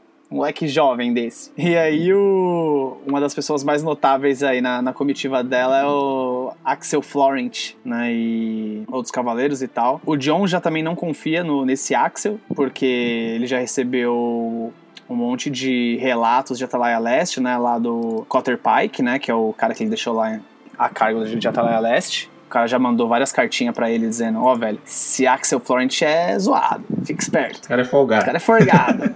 Só que de toda a galera que chegou junto com ele, quem chamou mais atenção ali foi o banqueiro bravosiano Tishon Stories, ou Tyshon Stories, sei lá, né? E, bom, enfim, essa galerinha que chegou. Aí já com a. Não, não descreve a roupa dele, ou invita isso da minha cabeça. Não é que ele usa uma pena, um negócio, não é? Ele tem, ele tem um chapéu engraçado. É. Cadê ele aqui? E aqui temos o honorável Tyson Stories, emissário do Banco de Ferro, que vem tratar com vossa graça. O banqueiro, banqueiro tirou o chapéu, fez uma profunda reverência. Aqui fala que ele é cerca de 15 centímetros mais alto do que o John. O Bravose ostentava uma barba tão fina como um cordão que brotava do queixo e ia quase até a cintura. Sua túnica era roxa escura com um acabamento em arminho. arminho. Uma gola alta e dura emoldurava o rosto fino. é, tudo, tudo que a gente tem aqui do. Esses caras É o pimp, né? É o pimp, né? Nossa, e o cara tô, veio de bravos. Eu, eu tô vendo uma ilustração aqui que é exatamente desse jeito. O cara realmente conseguiu. Não, assim, claro, né? mas ele compartilha aí, compartilha aí. Bom, enfim, Aí essa galera que chegou. Aí então a já bem arrogante Celise, ela exige ser acomodada lá na Torre do Rei. E aí o John vai levando ela, né? Levando a galera. Daí ele tenta convencer ela de que Atalaia Leste é muito mais confortável do que Forte Noite, que é para onde eles estão indo, né? Mas a Celise odeia o Cotter Pike. E o John sabe que os dois, né, se odeiam. O sentimento é mútuo. Daí é, eles a caminham lá, né, pra levar lá pro quarto. Eles encontram o gigante, o Um. É. One One, né? Um Um, na verdade. É, verdade. Que aprendeu algumas palavras do idioma comum e se ajoelha diante da rainha, tá ligado? Ah, ele é demais, né? e aí, tipo, na hora que ele ajoelha, ajoelha, todo mundo. Todo mundo fica maluco, tá ligado? Caraca, que é isso? Morrendo de medo. Os caras tiram a espada, né? Tipo. É, na hora. É, então, ele, primeiro eles se assustam, né? Quando ele se ajoelha e tal. E aí o bobo vem na frente, né? Começa a fazer palhaçada. e aí, quando ele o cara cai malhada, de costa. Né? O cara malhado é ótimo, cara. É, o cara malhado, é isso. Aí ele faz as palhaçadas lá, né? Começa a fazer os não, não, não, os negócios dele é, lá. Eu tô vendo aqui na página, o que rola na verdade é que a Shireen fica fascinada com ele e quer, pede pra mãe pra que ela permita que ela possa tocá-lo, ela quer tocar o One One. E o One One, tipo, ele meio que se preparou real oficial, assim. Ele se ajoelha, ele fala rainha, não sei o que lá, né, na língua comum, coisa que ele não conhece muito, né, porque ele enfim, é fluente na língua antiga. A Celise, na verdade, fala: não, essa criatura imunda, não sei o que lá. E aí o bobo, pra meio que contornar a situação, começa a cantar. E o cara malhada fala: na escuridão a morte está dançando. Eu sei, eu sei, ou, ou, ou. E aí ele cai e aí o um começa a rir pra caraca, cai numa gargalhada escrota. E nessa que todo mundo fica louco de medo, tá ligado? Caraca, que, esse bicho gigante rindo desse jeito? Aí os caras sacam a espada tal. Aí o, o, John, o John até comenta pro Sir Patrick, né, que tirou a espada e tal. Ele fala: Ah, meu pai, meu pai dizia. Eu não achei aqui a frase, mas ele falava assim: Meu pai dizia que só é, você só tira a espada quando você pretende usá-la de verdade, né? E aí o Sir Patrick diz que mataria o, o gigante se ele fosse permitido. E aí o John vira e fala assim pra ele: O 1 é um convidado da Patrulha da Noite, assim como vocês. o Ned Stark era meio, meio Miranda Royce, né? Ele sempre tinha um palpitinho, sempre tinha um negocinho pra falar. sempre tinha um palpite, verdade. Não, eu tô brincando. Esse capítulo mostra muito como tem muitas coisas que fogem do controle do John, assim, sabe? Ele cita que o One One, desde que ele chegou na muralha e ele experimentou vinho pela primeira vez, que ele nunca na vida dele tinha tomado, ele gostou até demais do negócio. Então ele tava meio bêbado, né? E o gigante também é mais um selvagem doidão que pode dar trabalho, mas ao mesmo tempo ele sabe que o cara tem um coração foda, o tanto que ele ajuda na comunidade. E eu acho que mais do que isso, ele fica lembrando de como a Ygritte chorava. É, lembrando que os gigantes estavam em extinção e tal. Mas muito, mas, mas muito da hora que, tipo, o, o John já tava preparado para essa galera chegar, né? E toda, cada brincadeirinha que eles davam, o John já cortava. Tá ligado? Não, o cara é convidado que nem vocês, então fica na moral. Aí, enfim, a rainha, a rainha seguiu pra, pro quarto dela e o John pediu pro Taisho, Tisho, Taisho, sei lá como é que eu vou falar isso aqui. O John pede pro Tisho ficar para trás e falar com ele em seus aposentos. Né? E aí convida o Bravosiano lá e tal, e ele fica sabendo que o Trono de Ferro não pagou as suas dívidas, parou de pagar desde que o desde que o Joffrey assumiu. E aí, enfim, ele o, o Banco de Ferro resolveu tratar com Stannis, né? Tipo, ah, a família Lannister não tá querendo pagar as coisas, vamos tratar com Stannis, que se o Stannis reconhecer a dívida, a gente dá a grana para ele para financiar aí a retomada do Trono de Ferro, né, sei lá. E nessa, o John começa a negociar com ele. Então, o John negocia com o Taisho, ficando com três navios, né? Ele fala aqui, tipo, ah, o Taisho pergunta pra ele, o que, que a patrulha requer? Aí ele fala, seus navios, para começar, com as, retro, com as respectivas tripulações. Aí o cara pergunta, todos os três? Aí, sim, preciso dos três para uma única viagem. Né? Ele vai fazer aquela viagem de Dorolar lá, famosíssima. E o empréstimo de grana para ele poder manter a patrulha tal, enfim. Aí eles estão comendo, bebendo, o acabam negociando bastante. Ele lembra de uma, ele lembra de uma frase do Stannis, né, que ele que o Stannis fala para ele que assim, você barganha como uma velha, como que é? Você barganha como uma velha com um bacalhau, Lord Snow. Lord Eddard concebeu você em uma peixaria? Com uma peixeira, quer dizer? Muito bizarro, tá ligado? Isso é, o, isso é o Martin achando que engana alguém pra acreditar que é, é. aquela história lá do. Exatamente. Do, do, do, cara lá do Vale, né? Do Boreal lá. É, logo em, em, seguida dessa frase ele, ele escreve, né? Tipo, ele escreve assim, essa, essa frase inteira. O que Stannis dissera dele? Você barganha com uma velha, blá blá blá blá blá. E depois a pergunta, talvez tivesse. Aham, aham. É. tá bom. ai, ai. Tadinho. Mas enfim. Esse lance vão... da, da comida é engraçado. É engraçado, não, não é nada engraçado. Esse lance da comida é curioso porque alguns capítulos o John tem visitado ali, né? as provisões da patrulha não tem mais comida. Ele teve aquela treta de comida e tal. Então, às vezes, ele tá pedindo Exatamente. comida pro inverno, mas não tem comida nem agora. Quanto mais para quando o inverno chegar. Sim, né? tem todo o fator dele tá trazendo mais gente, né? Ele ainda quer levar, pegar os caras de Durolar, trazer também. Ele vai precisar alimentar todo mundo. Tipo, tem, não tem para quem já tá lá, né? Imagina pra galera que tá pensando em trazer. É, eu tô vendo aqui. O Ticho dos Livros, ele é um personagem bem interessante. Ele é muito educado. As palavras dele, a presença dele, parece que é bem instrumental, bem cirúrgica, assim, pra história.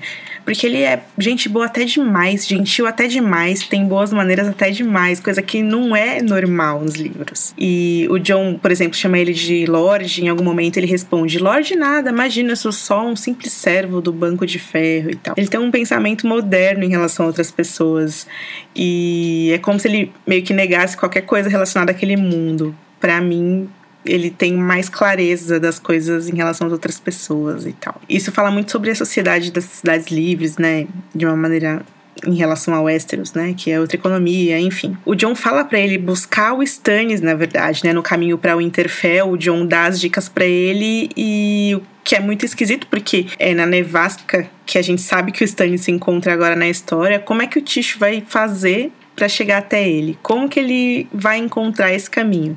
E aí o, o, que acontece é que o John pede em troca por essas informações e essa ajuda para ele encontrar o Stannis, encontrar o novo rei que ele vai financiar. O John pede em troca os três barcos que o Skitter falou que na verdade seriam uma galé, uma galera e uma coca. E o John também pede ouro para comprar comida até a primavera. E aí até o Ticho falar, ah, querido, até a primavera não vai dar e tal. A gente sabe que o dinheiro não vai ser o suficiente, que vai vir muita treta aí quando o inverno chegar. Enquanto eles estão discutindo os termos do empréstimo tal, é muito da hora isso, porque o corvo do Mormont fica repetindo as palavras. O Ticho fala: Ah, seria um prazer lhe oferecer ajuda. E aí o corvo repete: Ajuda, ajuda, ajuda. E daí o John fala: Ah, esse é meu preço, não sei o que lá. E aí o corvo repete: Preço, preço, preço. E, bom, enfim, eles tomam uns vinhos e tal, e no final das contas todo mundo. Ele sai com, com um acordo fechado lá. Daí, enfim, depois de beber uns vinhos só, né? Eles não comeram. Aí depois disso eles foram comer lá no salão, né? No salão comum lá da, da muralha e eles encontram o Axel Florent lá. Aí o cara vai. O cara, na hora que vê o John chegando, já levanta, já vai chegando. E aí ele começa a exigir que ele quer ver a Val. O John percebeu que o Axel sabia que a Val não tava lá. Né? Ele até fala, putz, esse cara tá ligado que ela não tá. E aí ele começa a provocar. Ah, eu quero ver ela, não é, sei o, o Axel, ele, ele quer dar uma olhada nela para ver se ela serve para ele, mas ele sabe que ela não tá lá. E o John fica puto por isso, por saber que o Axel Florent topou queimar um membro da própria família e que é um puta de um chato, um puta de um escroto machista. E ele trata a Val como um pedaço de carne. Que mesmo que ela meio que não fosse uma princesa, não tem motivo para tratar uma mulher assim, né? Mas enfim. Blá blá blá. Aí o John meio que dá uns round nele lá pra, pra sair fora. É da hora que ele comenta sobre o Axel Florent, né? Não sei se, se foi comentado em algum lugar. Mas quando ele, quando ele vê o cara vindo, ele já começa a pensar mal dele e ele fala exatamente essa frase. Que tipo de homem fica de braços cruzados e assiste seu próprio irmão ser queimado vivo? Porque o cara queria, o cara queria fazer acordo com o. O timing, né? Com, é, exatamente. Ele era mão e queria fazer acordo com os Lannister. Enfim, aí, aí conforme ele vai, o, o Axel Florent vai perguntando pro John Daval, ele começa a pensar, né? Ela, ele pergunta, onde ela está, meu senhor? Aí ele pensa, né? Muito longe daqui. Se os deuses forem bons, a essa altura ela já encontrou Tormund. Né? Só pra lembrar aí o que ela foi fazer porque ela não tá lá. E aí ele, enfim, corta aí a, a conversa, né? O, o, o Axel Florent dá uma carteirada nele. Meu senhor, você esqueceu de se esqueceu de quem eu sou e tal, tá ligado? Dá uma carteiradinha de, de leve ali. E aí o John dá um rail, a rainha não quer abusar da nossa hospitalidade, não adianta você querer falar pra ela, blá blá blá. E, enfim, ele sai fora pra não dar briga. Aí, bom, depois de, uns, depois de dormir, né, ele saiu fora, foi tirar um cochilo. E nesse cochilo aí ele foi acordado com a notícia de que uma menina chegou em um cavalo moribundo. Nossa querida Melisandre acertando de novo. Lá vem a área, né, pessoal? é, lá vem a área, a área chegou. Lá vem a área. e aí falou: Caraca, chegou! E aí ele, des ele desceu, foi foi lá encontrar a menina, né, pensando que era a irmãzinha dele, e quando ele chega lá ele viu que não é. A menina que tava lá era Alice Karstark, fugindo de um casamento forçado com um de seus tios. Nesse capítulo todo mundo meio que Alice putz, ninguém. Que, quem é essa porra dessa Alice? tipo, eles ficaram capítulos, mais capítulos falando que uma mulher ia chegar, não sei o que, e daqui a pouco, Alice Castaff. Tá bom, Marte. é, ele descreve assim: ela parecia o suficiente com área para fazê-lo titubear, mas apenas por um momento. Uma garota alta, magra, viva, toda pernas e cotovelos. Seu cabelo castanho estava preso em uma grossa trança, tal, tal, tal. Poderia ser a área, mas não é. Não é. Mais velha também.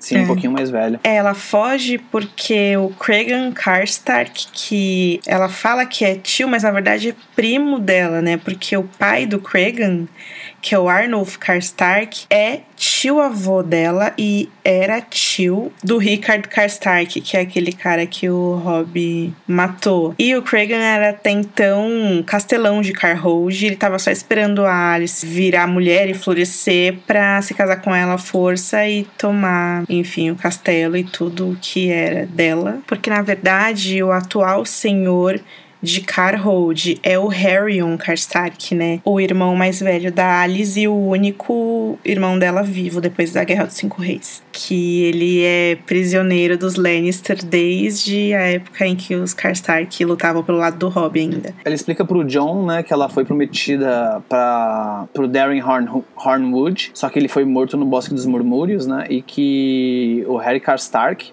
que era cativo lá na Lagoa da Donzela é o verdadeiro herdeiro, e não seu tio Arnulf Karstark. E aí o Harry tá cativo dos Lannister e o Arnulf e o Cregan se declaram pro Stannis, né?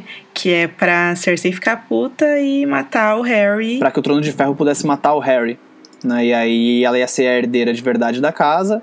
E aí ele ia forçar o casamento com ela. O cara é meio bizarro, assim, ele é conhecido por matar suas esposas e tal. E ela saiu correndo, fugiu e tava ali pedindo socorro pro John. Aí ela enfim, fala que só tem ele, que ele é a única pessoa que pode ajudar ela e tal. E nessa ele, ela começa a falar sobre ele. E aí o, o John comenta, né? Ah, mas o, o Arnold Karstark vai, vai se juntar ao, ao Stannis. E aí ela, ela até comenta: É, pois é, ele tá correndo pra Winterfell, é verdade. Mas apenas para enfiar uma adaga nas costas do seu rei. Ele se aliou a Roose Bolton há muito tempo. Né? E aí a gente fica sabendo que ele não tá indo lá ajudar, né? ele tá indo lá sacanear o Stannis. E enfim, e aí ela fica. Ela termina, a gente termina o capítulo com ela falando: ah, Você é minha única esperança, Lord Snow. Em nome de seu pai, eu lhe imploro, proteja-me. É, se você traça, assim, é, fazendo uma pequena pesquisa no nome do Arnold Karstark aqui nas nossas pautas do podcast. A primeira vez que ele aparece é no primeiro capítulo do Fedor, que a gente leu há muito tempo já, e que ele é um dos lords que reconhece o Theon e fica chocado com o que ele vê e tal. E em seguida ele já aparece na muralha com Stannis. Ele é aí o único, foi o único lord nortenho que atendeu ao chamado do Stannis e aceitou o Stannis como rei. E é engraçado isso porque o Stannis até considera dar o Winterfell para ele, se ele conseguir é, vencer a possível batalha que ele vai ter com os Bolton, ele considera dar o Winterfell pro Arnulf. O que o Jon Snow fica claramente puto com o Stannis, porque o Winterfell é da Sansa, a próxima herdeira, né? E não de qualquer lord que o Stannis achou que fosse conveniente. E no terceiro capítulo do Tian, que a gente leu também, é, a gente sabe, né, o Bruce revela que o Arnold é agente duplo, né? Ele pretende virar a casaca é, a qualquer momento e ferrar o Stannis. Quem poderia adivinhar isso, né? O Martin ele tira tramas de. Tem tanta família em Westeros, ele tira umas tramas, sabe? Tipo, sempre vai ter alguma menina querendo fugir de casa, sabe? Ele cria umas histórias mó legais dentro dessas histórias, assim, tipo, ela foi pensar, ah, eu vou pra muralha porque o John vai me. né? É, não, então ela, ela comenta que ela, ela foi quando era mais nova pra, pra Winterfell, né? Porque ela ia ser prometida pro Robb. Só que aí eles dançaram lá e ela viu o Jon Snow lá e ela sabe a hora que ele é. Enfim, era meio que uma pessoa que ela já tinha visto e imaginou que talvez ele pudesse ajudar. É, ela se ajoelha, né? É um momento assim, 100% Help Me Obi-Wan Kenobi. Eu odeio dividir a história em, em caixinhas, mas é de fato esse capítulo ele introduz tramas novas dentro dos capítulos do John. Então tem a chegada de muitas pessoas, né? Tem a chegada da Celise, a chegada do banqueiro, a chegada da Alice Karstark. Chegou a galera, ele pediu grana, já fez dívida, não sabe como vai pagar. É, muitas dívidas em vários sentidos que ele realmente não sabe como vai pagar. Assim, essa questão dele querer os navios pra Durolar, porque assim, os caras já estão muito putos com o John, porque toda a questão dos selvagens, a comida, os selvagens ter que jurar os votos, ir no represeiro, tudo isso os caras já estão putos. Aí o John pega três navios pra ir lá em Durolar seguir a dica que uma velha chamada Mãe Topeira, maluca, falou que tá acontecendo lá. e ele vai pegar tudo isso para pegar aquelas pessoas pra trazer pra muralha. Mais selvagens, pra, mais boca pra alimentar. É, né? cara. E aí não- tem que lidar com os Florent, com os homens da rainha, a rainha em si, como ele diz- vai dizer não, né, pra menina que pediu, por favor, me ajude, né? Eu gosto de comparar essa parte com a série de TV, porque na série de TV, a essa altura da história, o John já viu White Walkers, já viu os outros. Nos livros, não. Até o fim desse livro, inclusive, o John vai ver a vai continuar a ter visto apenas o- os Whites que ele viu lá em A Guerra dos Tronos, né? E na série não, ele viu os caras lá com Craster e tal. Quer dizer, né, antes do episódio de Durolar da quinta temporada, o John já tinha visto. E na nos livros, inclusive, Durolar hum, ele nem vai fazer parte disso, né? Vamos dizer assim. E mesmo assim, ele se preocupa com aquelas pessoas que estão lá e investe nelas. É, a gente querendo ver tudo pelo lado do John também. Claro que tem um pensamento por trás, mas dá pra entender olhando por fora assim. Pô, mas o lado dele é mais agravante, né? Porque se os caras morrem, vai virar tudo. vai virar. assim, tô zumbi, assim, né? mas pra um, pra um cara que já tá lá, ele acabou de chegar, né? Ele não tem É. ódio dos selvagens, os caras têm, né? Viveram Exatamente, exatamente. tretando com o selvagem, o tempo todo o selvagem enchendo o saco deles, aí vem esse cara, vai botar um monte de selvagem aqui. É que, é, é que, tipo, o cara, o cara que chega na. O cara que chega na muralha pra, pra vestir o negro, tipo, ele já pensa, tipo, ah, beleza, vou pra lá pra não deixar.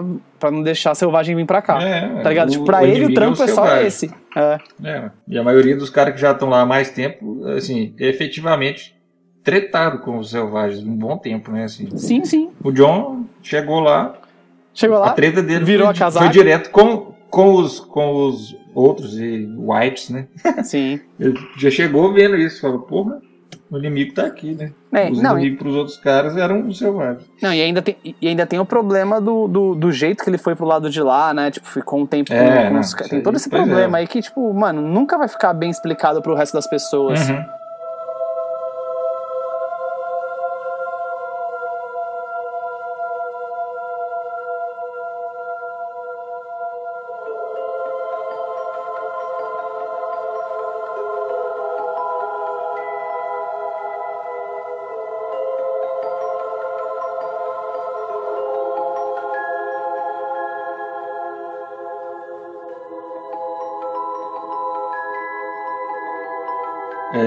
É, um capítulo da Brienne, o oitavo dela no festim, tem muitos mesmo né, no livro. É o último e... dela, né, Erol? Vamos lembrar. Nesse capítulo ela começa oscilando entre um sonho febril, é, meio inconsciente, meio semi-consciente, enquanto ela é, é carregada com o corpo gravemente ferido para a Senhora Coração de Pedra.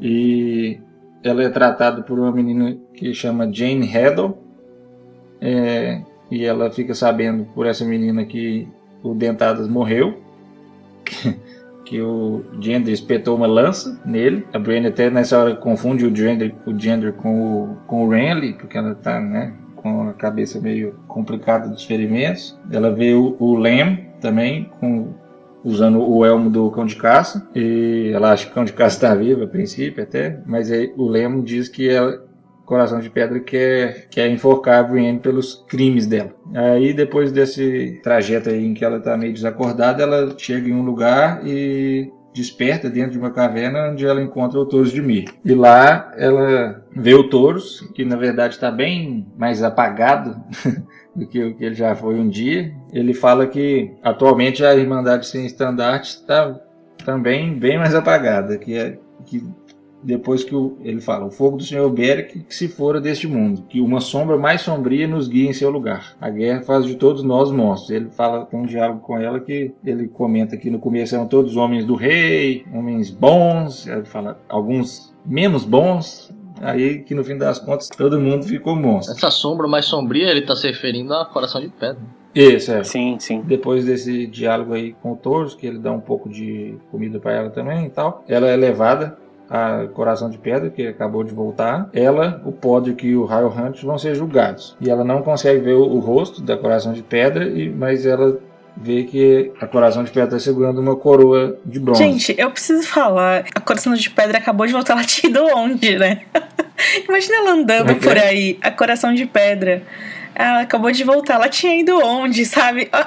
Ah, imagina mas até fala de que eu esqueci o nome. Não, sim, mas assim, imagina. É Fair Market, eu acho. entendi o que, você tá falando. Ela foi no mercado, tá ligado? Comprar alguns é. negócios lá. É. é eu acho que é feira justa, né? Enfim. É, mas também a Stoneheart não tá com o corpo fudido, não. Acho que ela consegue andar de boa. O problema dela é na, no pescoço. Bom, enfim. Aí a Brienne não vê o rosto da Stoneheart, mas vê ela segurando uma coroa de bronze. E aí um dos homens da Irmandade coloca a espada da Brienne perante a Coração de Pedra e o Taurus mostra o mandado que o Tommen emitiu, expediu para Brienne para que ela tenha é, salvo conduto em qualquer lugar do reino, né? E eles entendem que isso essas duas coisas, a espada e esse, esse mandado do Tommen, são provas irrefutáveis de que a Brienne está a serviço dos Lannister. Fazendo pouco dela, né? Que, que, como se chama essa sua lâmina aí? Dela, ah, cumpridora de promessas. Que mané, você é falsa pra caramba. Isso aí tá mais pra quebradora de promessas, né? Que inclusive o, o título de um episódio aí da sexta temporada. Essa espada aí, a quebradora de promessas, foi feita para a traição e o assassínio. Então a gente vai chamar ela agora de falsa amiga, assim como você. O bolinho é pesado. Tem uma hora que eles falam que ela, que ela fede como um leão. E, e eles chegam a chamar ela de, de puta do regicida. Ela fala assim: Que isso? Por que você tá me chamando assim? Aí o cara fala: Ah, se eu ganhasse uma moeda de prata para cada vez que você fala o nome dele, eu ia ser mais rico do que os seus amigos lá. Hum. Mas aí ela percebe que não adianta ela falar nada, que eles não vão entender qualquer explicação que ela der para mostrar que ela não é realmente aliada dos Lannister. É, não é uma palmada do Lannister. Eles perguntam, ah, o que, que você faria se encontrasse com a, se encontrasse a menina, a menina Sansa? Ela fala, ah, ele leva ela para um lugar seguro, alguma coisa assim. É, aí ela percebe, não tem o que falar, né? Eles já me julgaram, pré-julgaram. Ela Finalmente a, a coração de pedra fala, e aí a Brienne percebe que para isso ela leva a mão à garganta dela, ela nem consegue ouvir muito bem a pronúncia das palavras da coração de pedra. Ela faz algumas perguntas e em determinado momento ela retira o capuz e a Brienne fica horrorizada de perceber que a coração de pedra é a Catelyn, porque o pessoal tinha falado que a, a coração de pedra tinha chamado a Brienne de falsa amiga e quebradora de promessas. Enfim, E aí ela fala, mas que promessa que eu descumpri, que... Ah, é, a própria Coração de Pedra fala, mas por ué? Eu só prometi a minha espada a uma pessoa. Aí que ela percebe que é a Kathleen ela começa a chorar. O Taurus conta que foi o Beric que administrou o beijo da vida nela, depois de ela ser encontrada na beira do tridente, depois de três dias morta, e aí o Beric morreu nesse processo aí. Mas aí a Sonny Hart dá uma, um ultimato para a Brienne, que ela tem que matar o Jaime Lannister ou ser enforcada. E ela fala, não vou fazer essa escolha. A Brienne fala. Então. Ah, e detalhe do Sir Rael lá pendurado xingando todo mundo, né? Ah, o Sir Rael tava. E o Podrick também. O Sir Rael tinha apanhado bastante. Os caras estavam todos desfigurados. Ele até. É. É, nessa hora aí, aí, aí Tony Hart fala que é para enforcar todo mundo, né? Brienne pode que Rael Hunt. O, o Rael Hunt fala que, que a Brienne fala, dá um sorrisinho e fala que com a Brienne que ela devia ter aceitado o, o a proposta de casamento dele. porque agora ela vai morrer donzela e ele um pobretão. Todo mundo fica clamando por misericórdia. A Brienne pede que enforquem só ela, porque o Raio Hunt e o Podrick não tiveram nada a ver com isso e tudo mais. O Podrick é o único que está resignado, na verdade. Ele nem levanta os olhos. Eles estão. A Brienne está sentindo muita dor nesse momento. Nunca senti uma dor tão grande assim. Mas ela grita uma palavra. E aí termina o capítulo. É, eles perguntaram em uma con, né, em uma leitura pro Martin que palavra era essa. Aí todo mundo falou a palavra Jamie, é, me solta, é. Sansa, área. aí uma menina falou espada. Daí o George, tipo, apontou e fez um joinha, tipo. Porque alguém tinha gritado a palavra era uma donzela de 13 anos. Cabelos ruivos, alta, bem Sabe o que eu acho muito engraçado? Tem muita gente que fica falando, ainda pergunta ainda hoje, é, mas a Brienne morreu, a Brienne não morreu, sendo que a Brienne aparece em Dança dos Dragões. É. Eu não, não entendo isso. Tipo, é ou a pessoa não leu a dança, ou a pessoa não prestou atenção, né? Talvez a pessoa ache que foi era um capítulo que era antes disso aí. Ah, mas não faz sentido, não é. Como, né? não, faz não tem sentido. como ser antes também, senão não apareceria no povo do Brienne. Mas é isso aí, a palavra que ela Dá. grita é espada. E curioso, porque assim, a Brienne acorda, ela tem vários pesadelos antes com a Kathleen, né? Tipo, uns pesadelos loucos e tal. E ela acorda, ela percebe que não tem a espada. Ela fica procurando a espada sem perceber que, tipo, metade da bochecha dela não tá mais lá. E o carcereiro lá, a Jane, fica tentando, tipo, me medir a febre dela, cuidar dela, dar comida pra ela. Ela fica, a minha espada, eu tenho que salvar a menina, não sei o que lá, não sei o que lá. E aí, quando ela sai lá fora, ela vê que a espada dela tá lá. E aí, a... fala, ah, cumpridora de promessas. A espada, né, que, enfim, eu tava buscando a, as, as meninas com essa espada. Daí a, a Stoneheart fala, não, quebradora de promessas, não sei o que lá. E a Stoneheart vai fazer ela usar essa espada para trazer o Jamie para ela. Vocês sabem que a Brienne é minha personagem preferida e tal, e eu sinto que, embora a presença da Lady Stoneheart na história seja um recurso que é difícil da gente gostar sempre, às vezes a gente vê que ela é difícil mesmo, né? Ela é um elemento sobrenatural muito descolado, mas ela é necessária porque toda a violência desse capítulo, toda a confusão, toda a falta de compreensão, de comunicação, os sonhos febris que a Brienne tem,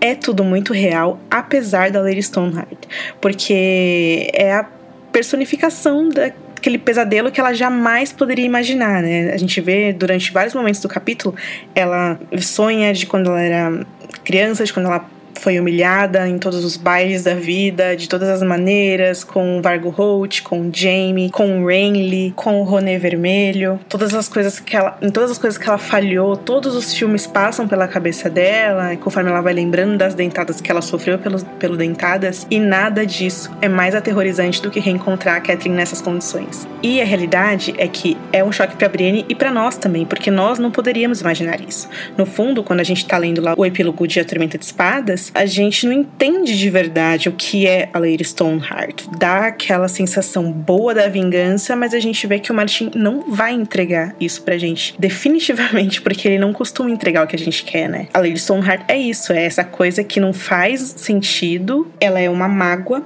ela é uma dor, é um terror em forma de ser. E isso tem tantas camadas, é interessante porque cada vez que a gente vê como ela não consegue falar e a descrição dela, até vou falar daqui a pouco, é terrível.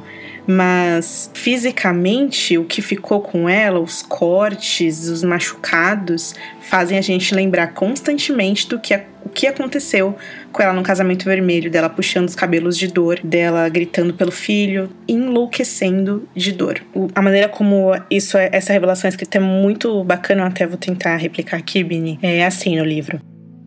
A senhora Coração de Pedra abaixou o capuz e desenrolou o cachecol de lã cinzenta que lhe cobriu o rosto. Seus cabelos estavam secos e quebradiços, brancos como osso. A testa salpicada de verde e cinza, manchada com os rebentos marrons da putrefação. A pele agarrava-se ao rosto em faixas rasgadas, dos olhos até o maxilar. Alguns dos cortes estavam cobertos por crostas de sangue seco, mas outros escancaravam-se para revelar o crânio por baixo. O rosto dela, Brienne pensou. O rosto dela era tão forte e bonito. Sua pele era tão lisa e macia.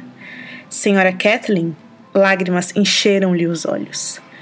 Disseram, disseram que a senhora estava morta. E está, Mir responde, né? Os Frey rasgaram-lhe a garganta de orelha a orelha. Quando a encontramos junto ao rio, estava morta havia três dias. Quem tirou ela do, do rio foi a Nymeria, né? Acho que todo mundo se lembra, mas é bem importante lembrar isso nessa ocasião para piorar a situação aqui dessa, desse pesadelo vivo que é a Lady Stoneheart. E aí o Taurus de Mira, oh, ela se ergueu, que o Senhor da Luz nos proteja, ela se ergueu, não sei o quê. E aí a Brienne, do fundo da alma, né? Eu nunca te traí. Fala isso pra ela, eu juro pelo sete eu juro pela minha espada. E aí a Kathleen aperta o pescoço para falar e sai aqueles sons bizarros e aí alguém traduz, né? Palavras são vento. Ela diz que deve demonstrar a sua fidelidade. E aí, o capítulo inteiro é sobre a cumpridora de promessas, a cumpridora de promessas, e a Brienne fala: Ai meu Deus, a cumpridora de promessas, Catherine, entenda. E a Stoneheart fala pra ela: então tá, você quer cumprir sua promessa? Então vamos lá. A sua espada ou a corda? O que, que você escolhe? pesado, né? É. Eu sempre acha, achava. Nossa, o, o, cara mastigou a, a bochecha dela mesmo, dentada. É. Costurava. É, ela fala, é, todos os cavaleiros têm cicatrizes, mas tipo. É, hum. é, esse capítulo aí é a mesma coisa do que você estava falando sobre os capítulos da Sansa Ana, uhum. mais cedo. A gente realmente entra quem tiver disposto, claro, realmente entra para tentar entender como que era a vida da, da Brienne, desde pequena também, porque tem várias memórias ali também, de um dia que o Ronald Connaughton visitou o castelo do pai dela e que era para ela causar uma boa impressão, né, para que ele quisesse casar com ela e o cara simplesmente zoou ela e foi embora. Eu, eu fiquei pensando assim desse capítulo da Brienne que ela tem alguns dos personagens coadjuvantes melhores que tem nos livros. O Podrick mesmo, é.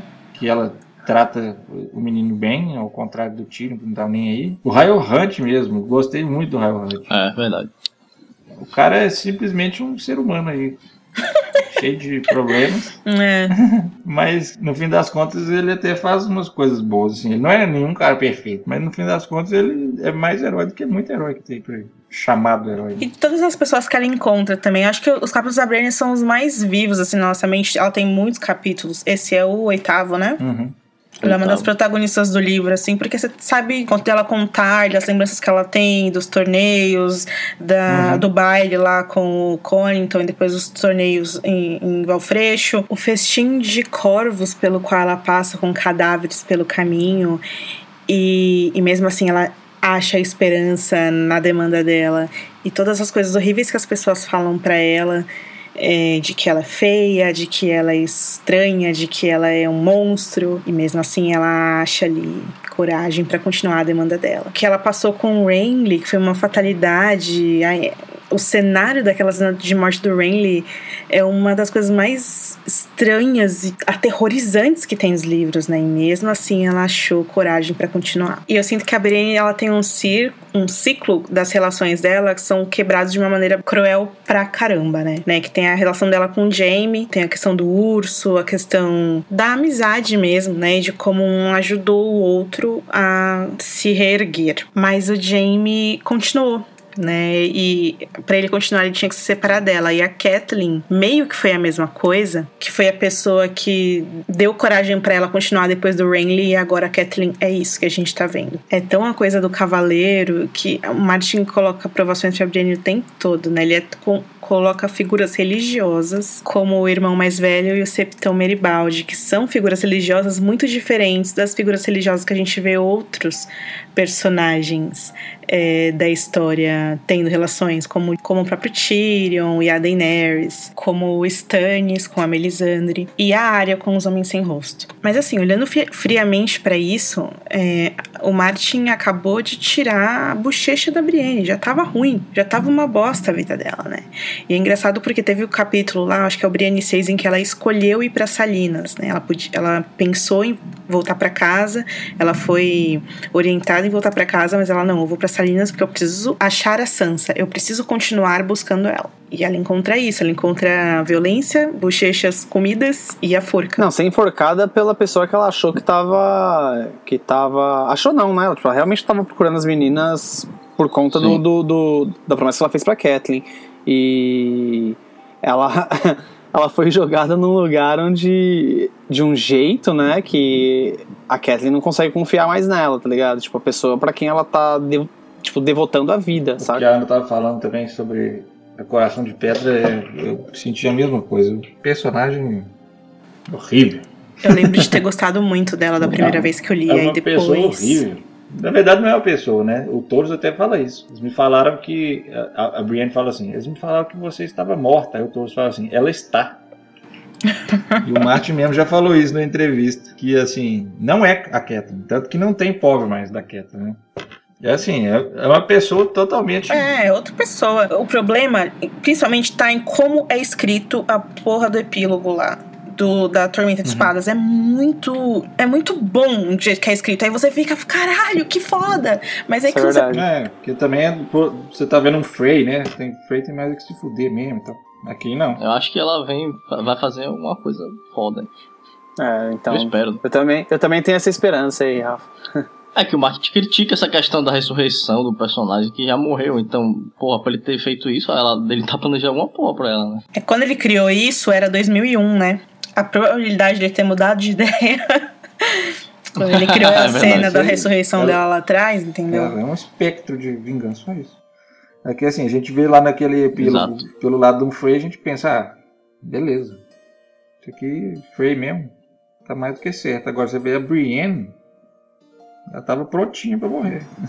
é, então, é, mas é, é, a mesma coisa que a gente tava. É a mesma, o mesmo exercício que a gente tava fazendo agora há pouco com, com o pessoal da muralha, né?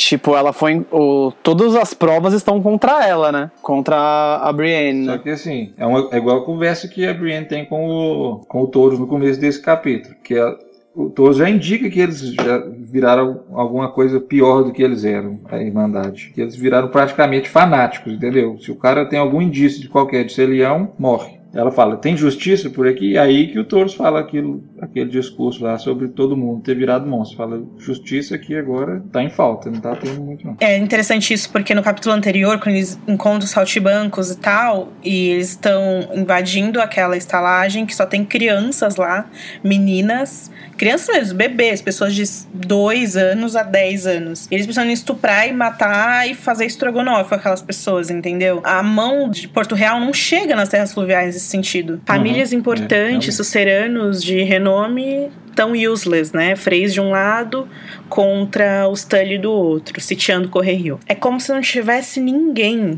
para fazer alguma justiça. E o Mindinho, que é o senhor supremo do Tridente, que é a pessoa que teria que estar tá lá olhando para essas coisas e resolvendo essas coisas, que ele tá em outra parada e assim, tudo bem pro pro trono, pro trono de ferro, porque eles não ligam para as pessoas herói, assim. Tem o Rangel Tarly que tenta controlar, mas ele não faz a mínima ideia. Ele não consegue diferenciar quem é fora dela e quem é bandido, quem é bom, quem é mal, quem é a Lady Stoneheart. Os caras não sabem dizer nem quem se o cão de caça está vivo ou não. É só ver um cara usando o elmo do cão de caça e pronto, é ele que tá assaltando todos os lugares, mas não é, como a gente sabe muito bem. Aqui, nesse capítulo principalmente, eu acho que esse lance de fazer justiça com as próprias mãos e tal, tem uns efeitos colaterais muito tristes, muito, que é tão injusto quanto o próprio sistema. É, porque o Podrick, por exemplo, é uma criança que tá pedindo pela vida. Meio que mostra que o sistema se replica mesmo entre, entre aqueles que tentam proteger o povo. A Irmandade, a Irmandade é sem estandartes, né? Mas com a Stone Hat na liderança, eles meio que têm um, eles meio que é. têm um estandarte que é vingar a morte do... Tem uma é causa. Partidário, antipartidário. Isso. Eles não têm um estandarte, mas eles são contra alguns estandartes, claramente. Isso, isso, isso. Um detalhe muito interessante sobre esse capítulo que a gente acho que até comentou anteriormente é a gente vai até deixar a ilustração da Lady Stoneheart brincando com a coroa de bronze que ela tem. A Brienne, inclusive, percebe que ela brinca com a coroa, né? Essa coroa era a coroa do Robb Stark, que é, enfim, foi roubada, é claro, pelos Freys e o Ryman Frey deu a coroa para aquela prostituta e coroou ela como rainha das putas, vocês lembram disso? Jaime ficou puto com ele, deu uma mãozada de ouro na cara dele, expulsou ele do acampamento e ele saiu fora e aí a gente e a gente descobre que ele e toda a turma dele foram enforcados em Feira Justa pela Lady Stoneheart e a Irmandade. E aí a Stoneheart então pegou de volta aí a coroa do filho.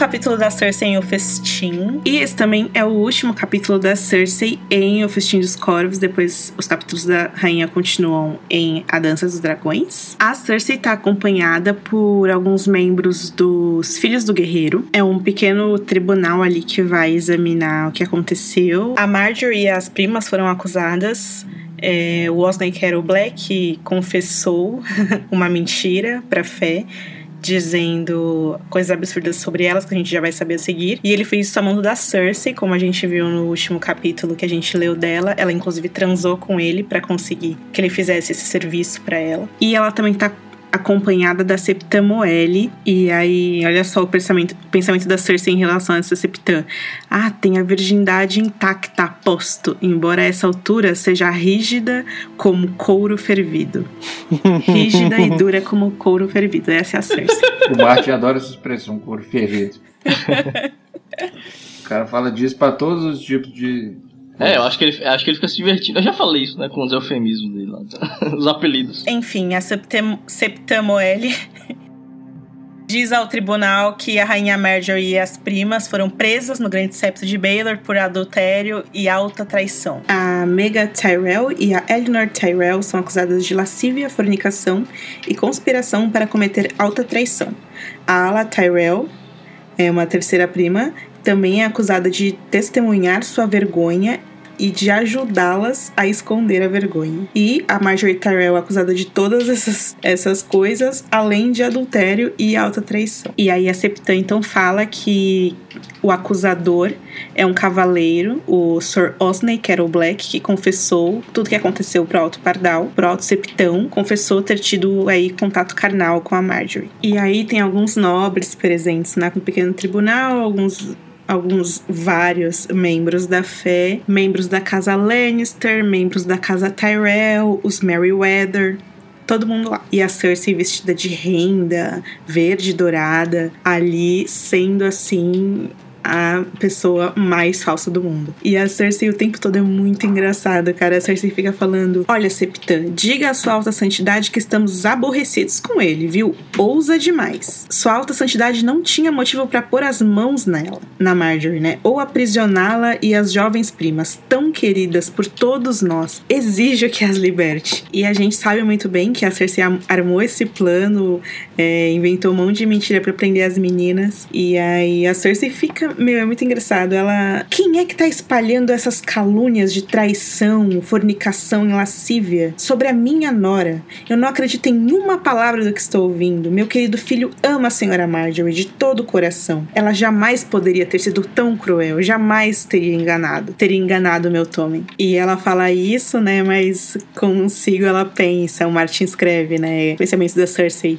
É, Espero que a pequena rainha e as primas tenham gostado dessas suas cavalgadas e falando para as pessoas: imagina, elas são inocentes, meninas puras, elas jamais fariam isso com meu filho. tipo, se colocando no papel de vítima também, né? Daí a Cersei questiona: então, digam o que vocês têm contra elas, que provas vocês têm contra elas. E daí a Septa fala: ó, oh, a gente sabe que a Marjorie e as meninas já não são mais virgens. E todo mundo: oh, que absurdo, oh, que choque, não acreditamos. E muitas pessoas começam a sair, principalmente os Tyrells, né?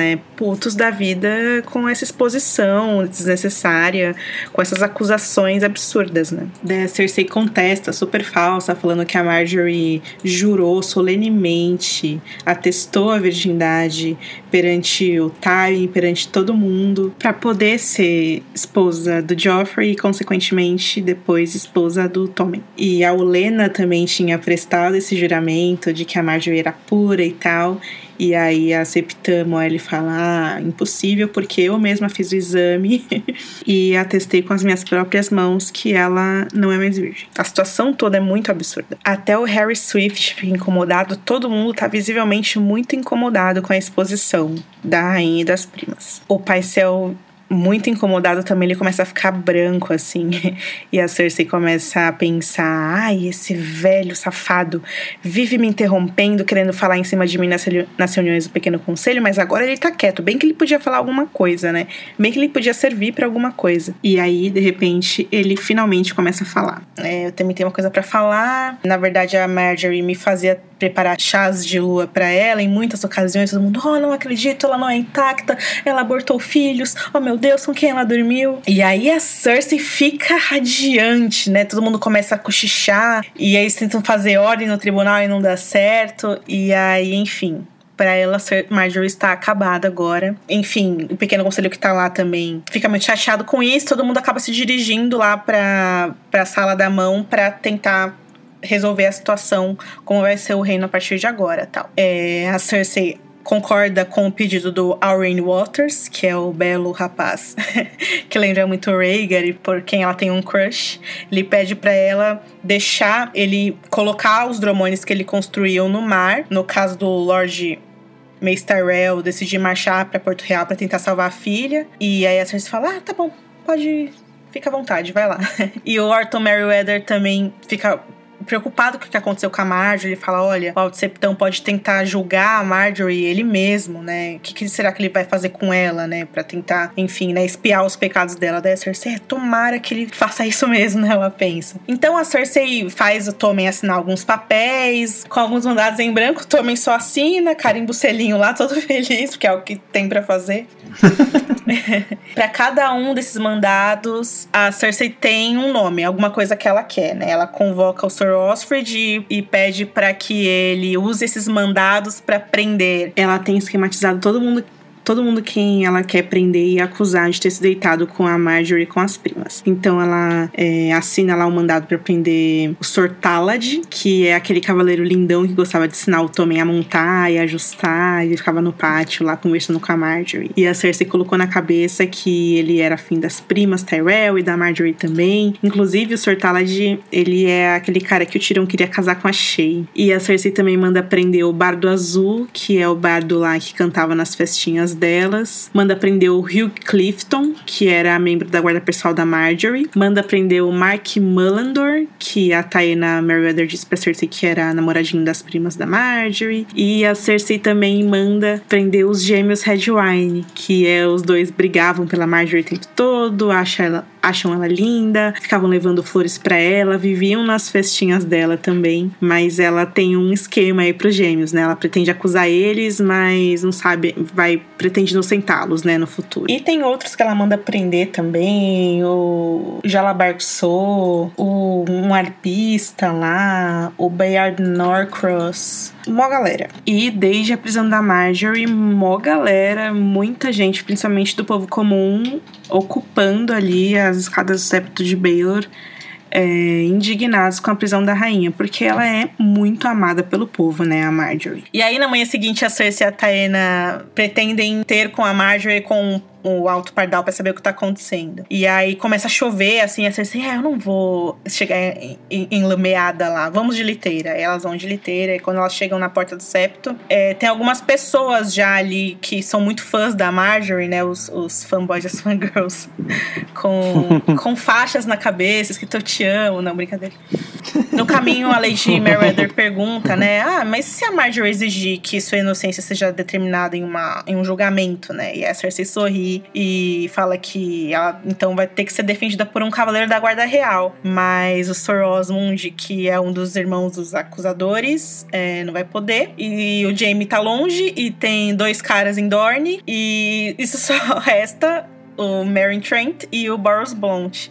E como Meryn Trent é considerado veião e tal, só vai sobrar pra Marjorie defender a Marjorie, a honra da Marjorie, um cavaleiro toscão. Enfim, já dentro do septo, o Alto Septão tá orando lá, Cersei, ah, chega, oi, tudo bem, tudo certo, e ele concede permissão para que a Cersei visite a Nora, enquanto a Taena vai lá falar com as primas da Marjorie para ver como estão as meninas. Elas pretendem, inclusive, soltar uma delas, que é a Ala Tyrell, né? O nome dela? Que é uma menina super jovem, tímida, que não, obviamente não tem nada de errado com ela. A Marjorie dos livros tem 16 anos e as primas dela são muito mais jovens do que ela. O que torna toda essa acusação de fornicação e conspiração absurdo, porque as meninas são crianças, enfim. Mas pra Cersei tá tudo certo. E vai dar tudo certo e tá tudo ótimo. E ninguém vai desconfiar disso. Enfim, a Cersei chega lá nas celas e aí ela vê que, assim, as acomodações são muito precárias. Assim, é um lugar escuro, frio. Tem só uma pedra, assim, com um paninho em cima pra Marjorie dormir e uma, um, um, exemplar da estrela de sete pontas ali do lado. E a Marjorie tá descabelada, suja, com uma roupa de segunda linha, assim. É, ah, ela não tá com roupa de segunda linha, não, ela tá nua.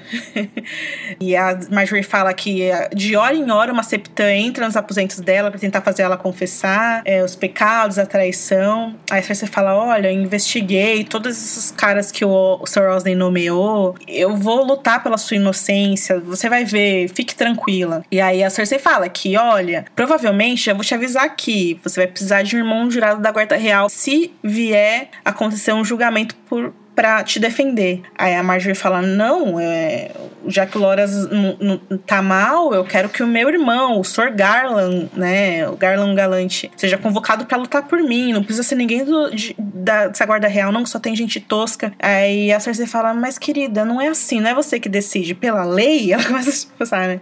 Pela lei tem que ser um juramentado da guarda real e que não sei o que. Daí a Marjorie olha, né? O, o Martin descreve que ela semicerra os olhos assim, e a Marjorie nunca é de, de ser, enfim, uma pessoa descortês, uma pessoa que se deixa desequilibrar, né? Daí os olhos castanhos dela se estreitam e ela fala pra Cersei: Ah, então vai ter que ser ou Blount ou Trent aqueles cavaleiros ruins que não servem para nada. Você ia gostar disso, né? De me ver perder. Sua vil, conspiradora, cadela do mal. Aí a Cersei, tipo, deliciada, sai, né? Tipo, ah, se fudeu, querida. Mas pra ela, ela fala, né? Tipo, olha, eu sei que você tá brava, mas isso vai passar, eu estou aqui para você, não sei o quê. Quanto mais ela foi xingada, mais ficou feliz, né? Falou que concluiu que deu certo o plano dela, né? Exato. E Cada no... xingamento é uma vitória. É. E no caminho ela fica pensando, né? Ah, não, pera. Aqui, isso acontece, na verdade, antes, é, quando ela quando tava rolando tribunal ainda, no dia anterior. E ela tá saindo da audiência e ela vê o rapaz Lua ali com um chocalho na mão, dançando pra lá e pra cá, fazendo umas zoeiras. Daí ela pensa assim: ele pode ser um bobo, mas ele mostra sua loucura honestamente. Mag, a Han, também deveria andar com retalhos por tudo que sabia sobre o futuro. Nada de mortalhas douradas, nada de Valonqar. Estou finalmente livre de sua maldade coaxante. Enfim, a Cersei é escoltada por algumas septas para para as profundezas da colina de Visenya, que é o que o Martin descreve lá, né? Ela anda bastante para chegar lá nos aposentos do Septão para falar com ele. Ele explica para ela como vai ser o julgamento da Marjorie. Diversos serão presentes no julgamento. É, ele fala que pretende colocar três mulheres, né? Uma mãe, uma donzela e uma é velha que fala? Anciã. da fé dos sete anciãs, pensei que era velha, é, vão estar presentes no julgamento para que é, eles seja feito um julgamento digno, que leve em consideração o fato dela ser uma rainha, Marjorie e tal, e que as primas delas também vão ser julgadas, como a fé já fez uma vez, antes do rei J. J. Harris tirar o poder da fé. E a Cersei então fala: ah, tudo bem, é, vamos deixar isso acertado, eu só peço que você então me liberte o Sr. Osney, tá? Deixa ele sob custódia comigo que a gente vai voltar lá pra Fortaleza Vermelha e vai questionar ele lá pra saber o que ele fez de errado e a gente mesmo vai punir ele. Daí você manda ele lá pra mim, por favor. Daí ele fala um simples incisivo não. Daí a Cersei, ai meu Deus, e agora, né? Tipo, já começa mil coisas passar pela cabeça dela. E ele fala, ah, Cersei, vem aqui comigo rapidinho.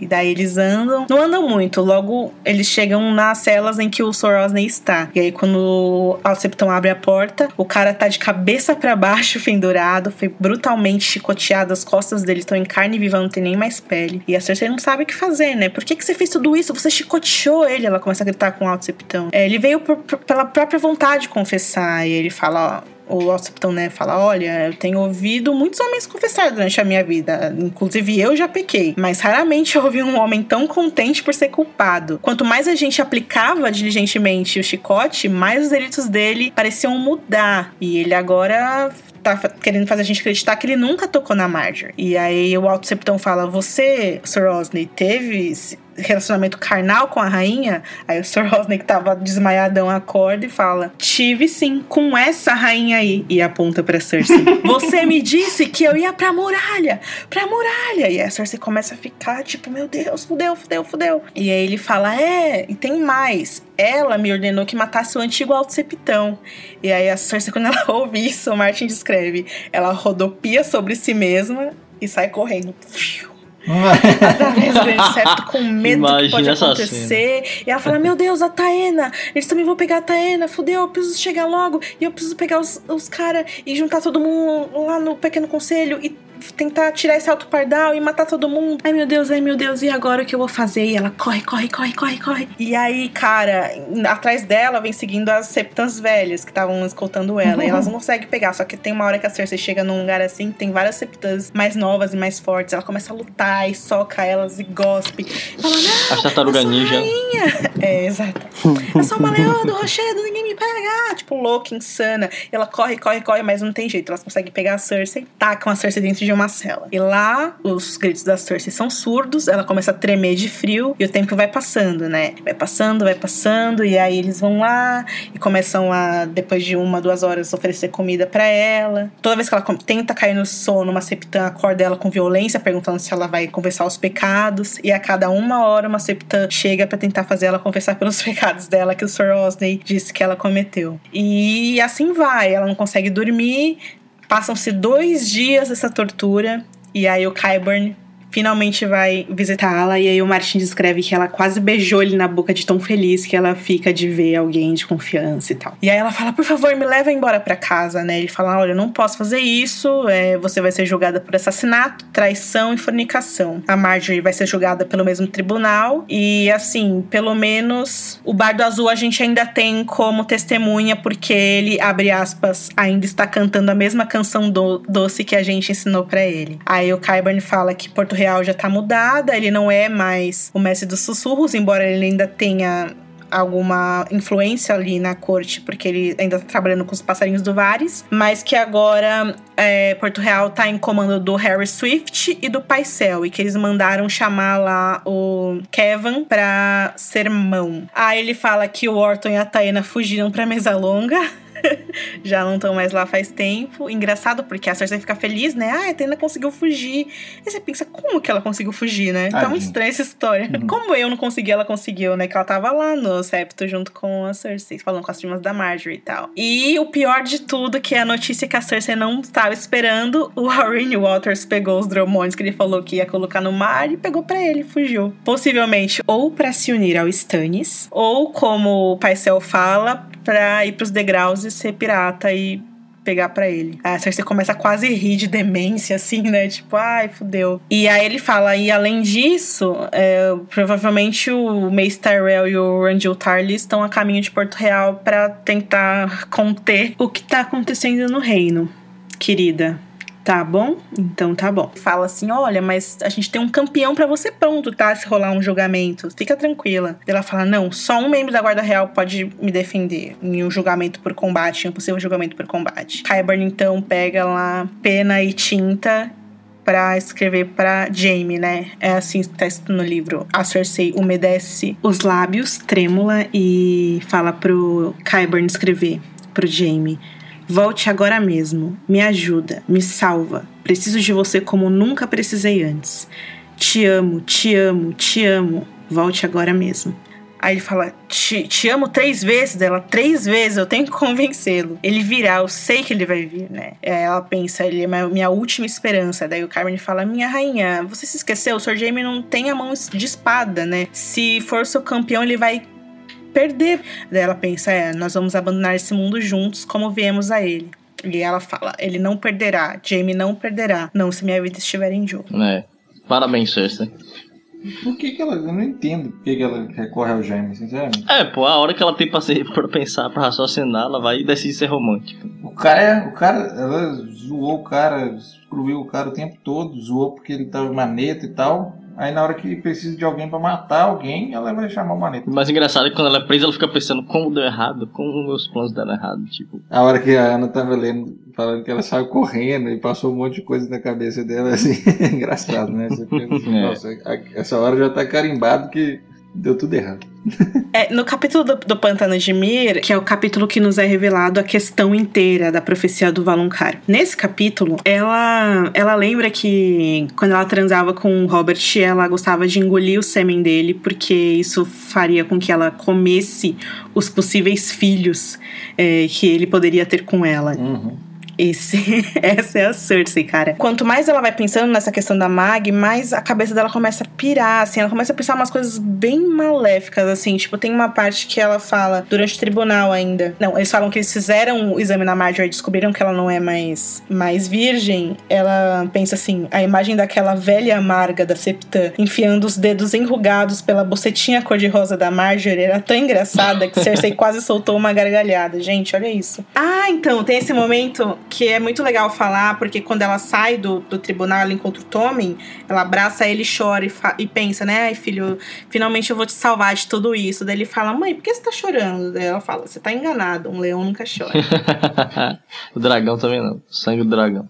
A Marjorie, ela tava tomando chá de lua, mas com quem que ela tá pegando? Todo mundo? Qualquer pessoa? É, não sei, né? Ela tava mesmo? Toma. Tava, o Paisel fala, né? É, mas pai céu é Essa é É, mas é? Você acredita no Marcel? É isso, então. Ah, ele que ele fica bem incomodado mesmo, sabe? Tipo, ele, ele confessa mesmo, sabe? Não é um negócio igual no julgamento do Tyrion que ele mente as paradas, entendeu? Tem uma galera que levanta a possibilidade da Marjorie ter pegado esses chás pra dar pra outra pessoa. E quem seria essa pessoa? Porque toda a graça desse estratagema da Cersei é você perceber que as evidências que a Cersei consegue, é, nem todas poderiam ser necessariamente mentira, porque a Marjorie anda com muita gente, é muito popular, é esperta. E eu acho que a Cersei se vê um pouco na Marjorie. Quando ela era mais nova. E é por isso que ela consegue meio que pegar, assim, o que a Marjorie poderia ou não estar fazendo. Ela tava tomando chá ou ela tava dando pra outra pessoa? Fica aí a questão. Mas eu acho que mesmo se ela tivesse, ela não ia ficar pedindo pro Paisel, tá ligado? É, mas é vacilo demais.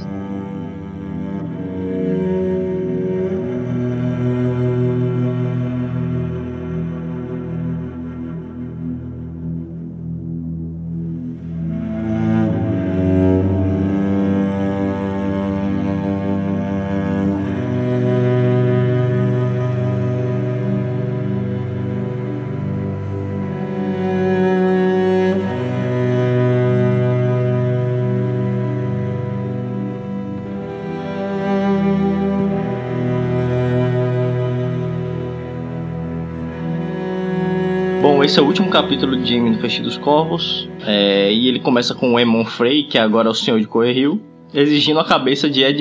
Porque a gente vê nesse capítulo que o resultado dos esforços de Jimmy no capítulo anterior, que a gente leu no podcast passados, deram certo. E que o Ed conseguiu recapturar o castelo, né? Só que, no entanto, o Sor Brinden, o peixe negro, conseguiu escapar. E aí, apesar do Emon Frey estar exigindo a cabeça do Ed e apesar do Brinden ter escapado, o Jamie ele não quer, conceder, não quer que os desejos do tio se concretizem, porque ele prometeu que o Ed ia ser um, ia ser um hóspede, um prisioneiro de luxo lá no castelo. Ia viver como prisioneiro de luxo lá em Rocher do Castelo se ele conseguisse o castelo. E aí ele questiona o Edmure e o Edmure fala que o, que o peixe negro não será encontrado e que fugiu nadando no castelo, o Jamie fica meio desconfiado daquilo. Imaginem a cena, né? Dele nadando, tipo. é, e o Edmure dá uma de engraçadinho, assim. Ele fala: os peixes nadam, até os negros. Uhum. E aí, apesar de estar rolando uma busca maciça lá pelo, pelo Brinden, né? Ninguém consegue encontrar ele. O Jamie manda várias pessoas atrás dele e nada. E antes do da escolta sair pra Rocher do Castle, o Edmure tá com o Jamie lá nos aposentos do pai dele, que era Rosta. Ele decide falar tudo o que pensa pro Jamie, né? Ele olha os aposentos do pai, né? Onde o pai tomava as decisões e fala pro Jamie: Você nunca vai saber o quão doente faz me vê-lo aqui, regicida. Você nunca vai saber o quanto o desprezo. E aí o Jamie responde que já foi desprezado por homens melhores que ele. E aí Aquela ladainha de sempre. É, mais tarde, a Lady Sibel Westerling e a filha viúva dela, a Rainha Jane Stark, são a, que é a viúva do Rob, eles, elas são apresentadas diante do Jamie. O Jamie percebe que a Jane tá de luto pelo marido, né? E desafia constantemente a mãe. Ela fala que ama Rob, que, e aí a, isso deixa a mãe dela enfurecida, porque a mãe dela se refere ao Rob como rebelde. E ela tenta bater na, na Jane, mas o Jamie intervém e Jane, gentilmente pede para que Jane deixe o só lá. Ele até observa a Jane bastante nesse capítulo assim. Ele fala que ela é uma moça bonita, mas não tão bonita a ponto de sacrificar um reino. Foi o que o Rob fez. É, vamos falar sobre isso já, né? Você tá falando que o Jamie presta bastante atenção nela e descreve ela bastante vivamente, assim. E todo mundo sabe que o Martin muda a descrição das ancas da Jane Westerling é, conforme os livros, né? Na Tormenta de Espadas. Ela é descrita de uma maneira e no Festim ela é descrita de uma maneira oposta. É, tem uma galera que afirma que a Jane não é a mesma pessoa. A Catherine na Tormenta de Espadas fala que ela tinha bom coração e que o Rob gostava muito dela e, ela, e que ela tinha boas ancas. Boas ancas, que ela era esbelta, que ela tinha bons quadris. A Kathleen fala isso diversas vezes, o que poderia ser bom porque ela isso quer dizer que ela poderia carregar um filho com bastante saúde e tal. Já nesse capítulo do Jamie que a gente tá lendo agora, o Jamie fala que ela era esbelta, tinha 15 e 16 anos, era mais desajeitada do que graciosa e que tinha ancas estreitas. Com quadris estreitos, seios do tamanho de maçãs, uma juba de cascos castanhos e suaves olhos castanhos de corça. É, o Jamie reparou mesmo, né? Não esforços ali pra dar uma fitada. Né, ele tá na seca, né? Ele tá fitando todo mundo. Ou seja, algo completamente Nossa. diferente da descrição que a Kathleen tinha feito lá atrás. Mas Binick sabe isso melhor, tem uma, uma coisa que muita gente não sabe, é que isso foi um erro de continuidade, na verdade, né? As edições mais recentes foi retirado esse negócio aí sobre as ancas. Nas antigas falava e nas outras não. Aí parece, dá a entender que era erro mesmo. É, tem uma entrevista do Hélio e da Linda de 2012, se eu não me engano, no site da Vulture, em que eles falam que o George disse que era um erro de continuidade, isso, e que nas próximas edições isso seria corrigido. Olha essa edição aí que eu coloquei a imagem aí, não fala nada sobre a não tá vendo? Eles apagam, né, a descrição do Jamie especificamente sobre os quadris da Jane não existe isso mais. Eu acho que muita gente acredita que sim, ela tá grávida, que o Martin, que o Martin jogou esse osso pra gente. Tem um monte de teoria lá no site que a é. gente já escreveu sobre isso no passado. Enfim, é isso, tem essas teorias, mas pô, eu acho difícil porque eu acho que alguém ali reconheceria a Jean. Sim, sim. Que tem os caras das Terras do Rio também lá. É que de uns anos pra cá o Martin tem falado muito sobre a Jane Westerling. Eu acho que isso meio que ajuda a colocar a lenha na fogueira, sabe? Ele diz, por exemplo, que ela ainda vai ter um papel importante de desempenhar nos livros. Ele diz que ela vai aparecer, né, ser personagem no prólogo do livro novo. Aí fica essa questão aí. Eu não sei, eu sinto muita pena da Jane. É, o Jamie, é, enquanto ele tá observando ela, ele até percebe que tem uma, uma mancha na testa dela. E aí ele pergunta o que aconteceu aí. E aí a mãe fala: Ah, ela insiste em ficar usando a coroa que o rebelde deu para ela, que tentou arrancar a força da cabeça dela, etc. Então, dá pra perceber logo que a Sibel Westerling ela tá bem. Ela, ela é bem. Chata, né? Ela é bastante chata, bastante contra o casamento do, da filha com o Rob. Não, ela até depois, ela dá, quando ela tá sozinha com o Jamie, ela dá a entender que ela tinha um, um acordo, né, com o Tywin, para que a família dela conseguisse perdão por ter traído, por ter se aliado ao Rob. E aí o Jamie garante, não, tá tudo certo. Seu irmão foi nomeado senhor de Castamere e casamentos serão organizados para suas filhas. Mas Jane, é, a Jane, ele fala que a Jane terá que esperar dois anos antes de se casar para evitar rumores de que o filho dela qualquer filho que ela tenha, né, seja de Rob Stark. E aí a Lady Sibel pede pra Odin perguntar sobre o filho dela, o Sir Reynald, que tava nas gêmeas, né, durante o casamento vermelho, porque não tinha conhecimento do acordo entre ela e o Tywin. Isso é muito horrível, né? Ele realmente não sabia, o filho dela, sobre o arranjo que ela tinha com o Tywin. E ele genuinamente amava o Rob e lutava por ele. E morreu como qualquer outro homem que amava o Rob no exército dele, né? É, eu não sei se ela, se ela já sabia mesmo do casamento. É, então, para mim ela tinha só uma. Uma o acordo com o Tywin lá, tipo. Tipo, sei lá, aconteça o que acontecer aí, saca? Sem, sem saber exatamente do que, do que tava pra rolar. É, pô, porque, cara, todo, todo, todo mundo morreu, né? Todo mundo foi passando na espada. Às vezes ela não sabia até que ponto iria a, a, a carnificina.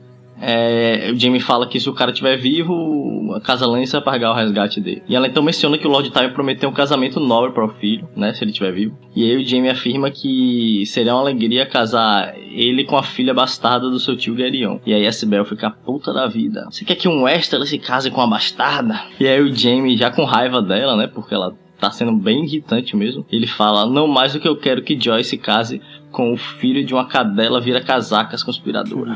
Pesada, galera. E, aí, e aí ele pensa, e, ele, e aí ele até pensa em estrangular ela com colar de conchas que ela fala assim. E aí ele fala que sua filha vale 10 de você, minha senhora. Você vai sair com Ed Muir e Sir Foley no dia seguinte e até lá faria bem ficar fora da minha vista. Uma curiosidade que eu acho que a gente não comentou até agora nos podcasts é que a Cybele é neta da Maggie Han. A Cybele era neta da Maggie Han, que veio para Lannisporto quando ela era jovem com o marido dela que comerciava é, especiarias lá no em Essos e o filho deles é que foi o fundador da casa Spicer. Então a Meg ela é avó da Cybele e dos irmãos dela. É o Rolf Spicer e o Samuel Spicer. E é interessante porque nesse momento a gente questionou muito no podcast assim. É, a Cybele é louca porque ela deu o filho pra guerra, assim, numa boa. E trata a filha também, a, Jane, de qualquer maneira, simplesmente porque ela tem uma suposta amizade, uma suposta admiração grande pela casa Lannister e porque ela tá interessada em casar os filhos bem. Só que ela tá interessada em casar os filhos bem, só que ela trata os filhos muito mal, né? E se você vê historicamente, é, a família dela é envolvida com a casa Lannister de uma maneira bem escrota, sabe? Que é a avó dela, que enfim, né, previu essas coisas para Cersei e tal. E tem uma coisa também que o, livro todo, o festim, é a Cersei contemplando essa profecia e tal, e ao mesmo tempo o Jaime, o encontro do, do Jaime com a Cybele tangencia tudo isso, né? Porque mostra como, de novo, as duas famílias não se respeitam at all. Enquanto, enquanto ela tá embora, ele pondera o quanto que o marido dela sabe dos esquemas né, da esposa o marido dela, no caso, o Sr. Gawain. Na manhã seguinte, o Jaime adverte o Sr. Foley Preston a proteger o Edmure, né? Lá na comitiva para Castle Rock, por medo que o Blackfish ou o Beric Dondarrion tentem libertá-lo. E aí o cavaleiro fala: Não, beleza. Se, se o Edmure tentar escapar, a gente mata ele. E aí o Jaime fala: É, mas fica de olho na mina também, na Jane, na Jane Stark, porque se ela conseguir escapar, mano, ela vai ser bem mais perigosa do que o Edmure.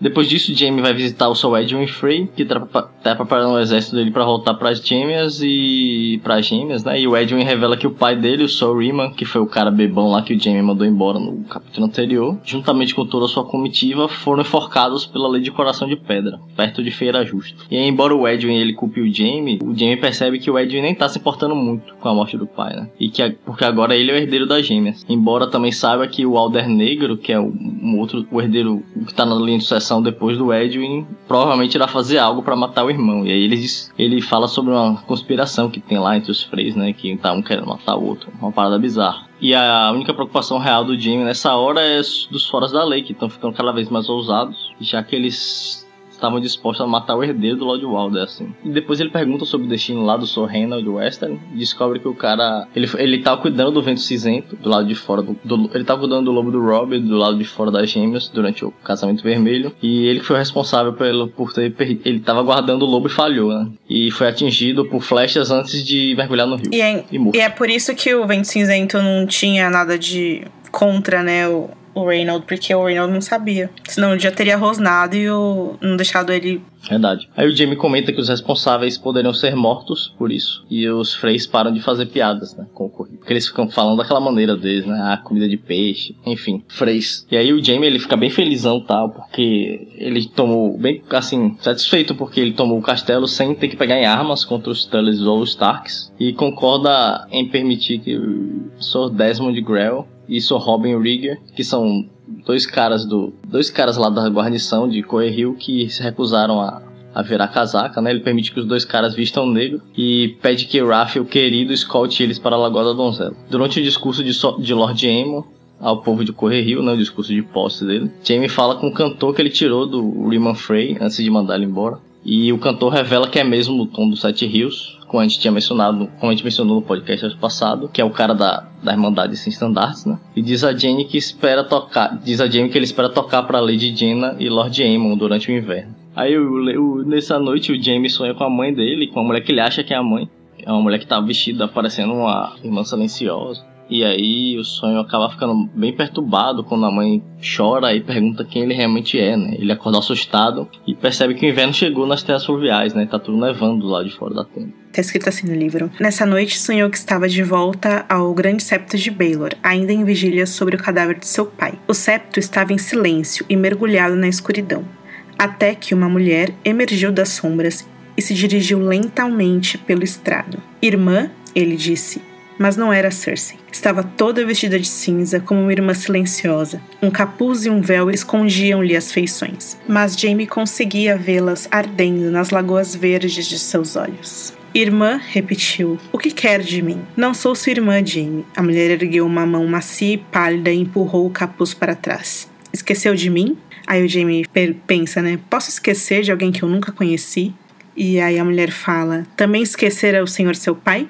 Pergunta a mim mesma se alguma vez o conheceu de verdade. Aí ele pergunta: Quem é você, né? Daí ela responde: A questão é: Quem é você? Daí ele: Isso é um sonho, né? Daí ela: É? Será que é mesmo? Conte as mãos, menino. Daí ele conta uma e a outra não tem. Ela fala: Olha, todos nós sonhamos com coisas que não podemos ter. O Tywin sonhava que o filho seria um grande cavaleiro e que a filha seria uma rainha. Sonhava que seriam tão fortes, corajosos e belos que nunca ninguém riria deles. Daí o Jaime responde: Mas eu sou um cavaleiro e a Cersei é uma rainha. Daí uma lágrima escorre pelo rosto da mulher. Ela ergue o capuz, vira de costas e o Jaime começa a gritar por ela, mas ela vai se afastando e ele tem vontade de gritar: Não me deixe sozinho, não sei o que. Mas ela já tinha ido embora. E aí ele acorda, e quando ele acorda desesperado, né, no meio do sonho, barra pesadelo, barra seja lá o que foi isso, ele vê que o inverno chegou. E aí na manhã seguinte, o mestre, mestre Viman, que é o mestre de Correio, entrega uma carta, uma mensagem de Cersei escrita por Kyber. E ele pergunta se o Jaime deseja responder. É a mensagem que a gente viu, que essa se escreveu, né? Lá no confinamento dela. E aí o Jaime simplesmente entrega a carta pro escudeiro dele e diz que não vai responder. Coloque isso no fogo. E aí acaba o capítulo. Na certa, ele, ele pensou no que o Tyrion falou, né? É. Rapaz lua, dos caras. Cortou antes dele. Cortou o capítulo antes dele pensar nisso. É. o cara ficou chateadão mesmo. É, ele não tem um pingo de simpatia pelo que ela tá passando. É, porque ele é todo devoto dela, né? Ele nunca se relacionou com nenhuma mulher além dela, e aí o Tyrion plantou essa semente na cabeça dele, que fica... A gente vê que ele só pensa nisso nos capítulos. É, ele só pensa nisso, eu acho que se agravou quando ele visita o Lancel e quando ele vê que pelo menos a parte da história que ela tinha se deitado com o primo Lancel é verdade. Bom, então tá. Daí tem essa questão do sonho do Jaime, que é legal a gente comentar aqui, porque esse sonho ele serve de base para muita muitas teorias, vamos dizer assim, de gente que acha que o Jaime e a Cersei não são filhos do Tywin. Isso por quê? Porque a Joana, ela fala no sonho que o Jaime talvez nunca tenha conhecido o pai. Quando ela fala sobre o Tywin especificamente, ela fala Tywin, não o seu pai. Não sei quem seria o pai verdadeiro deles, talvez o Rei Louco, não faz sentido, eu odeio isso, odeio essa teoria, mas é uma coisa que a, que a galera fala, eu acho legal a gente discutir aqui. Daí, além disso, tem aquela parte que a Joana fala: ah, o Tywin queria que os filhos fossem um grande cavaleiro e uma grande rainha. E aí o Jamie fala: ué, mas a gente é isso. Daí a Joana só chora e vai embora, né? Ela não consente, o que seria aí mais uma evidência tosca e forçada de que eles poderiam não ser filhos do Tywin. Enfim. O texto fala assim: Tywin sonhava que o filho seria um grande cavaleiro e que a filha seria rainha. Isso aí, do jeito que está escrito, presume-se que ele vai, que eles são filho e filha filho e filha dele mesmo, né? É, eu sinto que ela chora pela parte que ela fala que, na verdade, o que ele sonhava é que ninguém risse deles, que eles fossem cavaleiro, rainha, mas que ninguém risse deles. E a Cersei e o James são cavaleiro, rainha, mas todo mundo ri deles toda hora. É, exatamente. Esse, esse que é o ponto aí, que, que seriam tão fortes, corajosos e belos. Tá, o Jaime não responde, né? Ele fala, sou, sou cavaleiro, você é rainha. Mas a parte deles serem fortes, corajosos e belos, belos tudo bem. Né? é, são lindões, mas não tem honra, né? Tipo, o Jaime é cavaleiro, mas é um regicida. E a Cersei é rainha, mas na verdade não é, nem é, né? Porque nesse ponto na história ela tá presa por fornicação e alta traição. Não, isso, isso eu tô analisando só nessa passagem, assim, só pela parte de por que as pessoas pensariam nessa hipótese deles não serem filhos do Time por essa passagem, mas não tem como essa teoria ser verdadeira porque cronologicamente o Ares nunca foi, nunca teve perto da Joanna nos meses que antecederam o nascimento deles. Bom, isso presumindo que a pessoa que acha que eles não são filhos do Tywin acha que o pai Sim, é o Aerys. Acho né? que seria a única. que é, o, é, eu acho que é a hipótese que existe. Nunca vi outra. É, isso aí é besteira, mas o que me intriga mesmo nesse sonho é a parte que ela fica falando para ele que não é um sonho. Que aí ele olha para as mãos e vê que só tem uma e vê que aquilo é mais realidade do que sonho. É estranho isso, não é? Tem um negócio meio esquisito que o capítulo que a gente vai ler depois desse, que é o último capítulo do Sam e o último capítulo do livro, tem uma cena em que o Sam conversa com o Marvin e eles estão discutindo sobre os, os mistérios é, das velas de obsidiana e o Marvin fala pro Sam que com as velas pessoas poderiam entrar nos sonhos de outras pessoas para se comunicarem e para trocar visões. E nesse capítulo do Jamie eu sinto que a Joana de certa maneira influenciou o Jamie, né? Ela foi uma visão pontual ali que ele teve no meio da noite e que ajudou ele, levou ele a tomar uma decisão em relação ao relacionamento dele com a irmã. Vocês acham que isso tem alguma relação? Ou... Não, eu acho que definitivamente era um sonho mesmo. Não sei se é porque eu sou cético, mas assim, eu acho que ela estava falando que não era um sonho, porque as coisas que estavam sendo ditas, era, era, assim, era uma coisa que o Jamie poderia concluir com o inconsciente dele que projetou na mãe dele, por exemplo, entendeu? As coisas que estavam sendo ditas todas eram a pura verdade. E essa parte assim, apesar da pessoa que está aparecendo ali aparentemente ser um sonho, o conteúdo da coisa não era. É. É bem real. Acho que era para ela falar assim: olha, isso aqui pode parecer uma ilusão, mas o que está sendo dito aqui. Ou senão, não é um sonho, é um pesadelo, né? Ela só não usou a palavra. é, tipo isso. Não é um sonho, não, não é sonho só, não, é um pesadelo.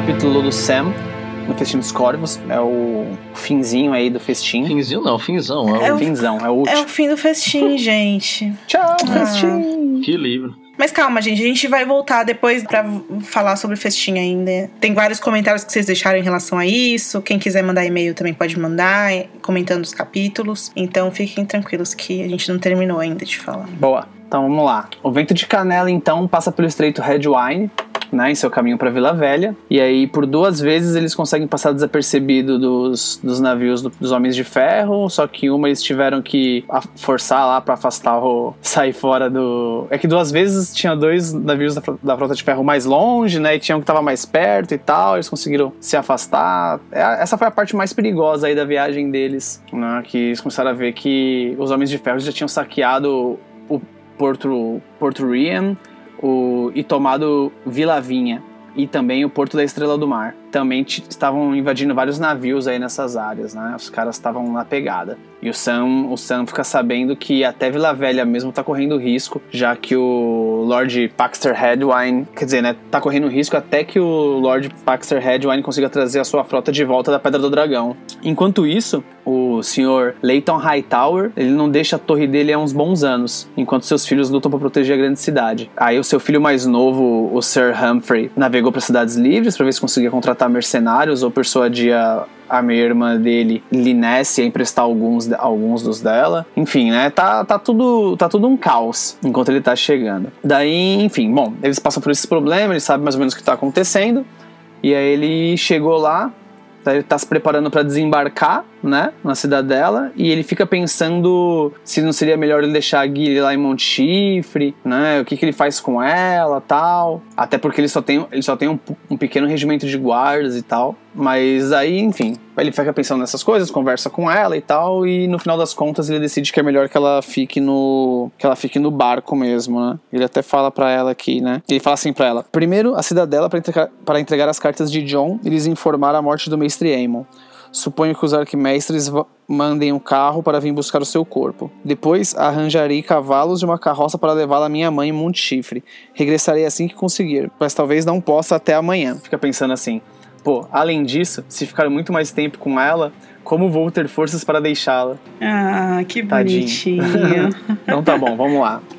É, o Sam o Sam deixa ela lá e promete que vai voltar daqui dois dias e tal. Ele tá há muito tempo em alto mar e ele finalmente pode andar livremente pela cidade, lugar inclusive que ele não visita há muito tempo. É tudo bem esquisito por vários motivos. Assim, primeiro que as ruas de pedras estão bem molhadas quando ele chega e o Sam se sente meio desconfortável andando por ali. E segundo que ele sente que conforme ele vai passando pelas ruas, ele tá sendo observado das varandas, das sacadas, das janelas janelas, das portas dos estabelecimentos e das casas. E ele não sabe muito bem por quem, e aí o ar tá bem úmido assim, muita névoa no ar. Não dava para ver as coisas direito. Você vê que é um lugar misterioso, inclusive eu acho que ele descreve assim, né, como sendo um lugar muito misterioso. E eu acho que o Sam, acima de tudo, tem medo de ser reconhecido. Ele pensa isso, porque todo mundo ali conhece o Rangel Tarley, apesar de não gostar dele, porque o cara é um puta de um chato. Ele pode ser reconhecido e o pai dele pode saber que ele tá ali aí ferrou. Enfim, apesar disso, o clima que o Martin cria para essa chegada do Sam é muito legal, é muito interessante. E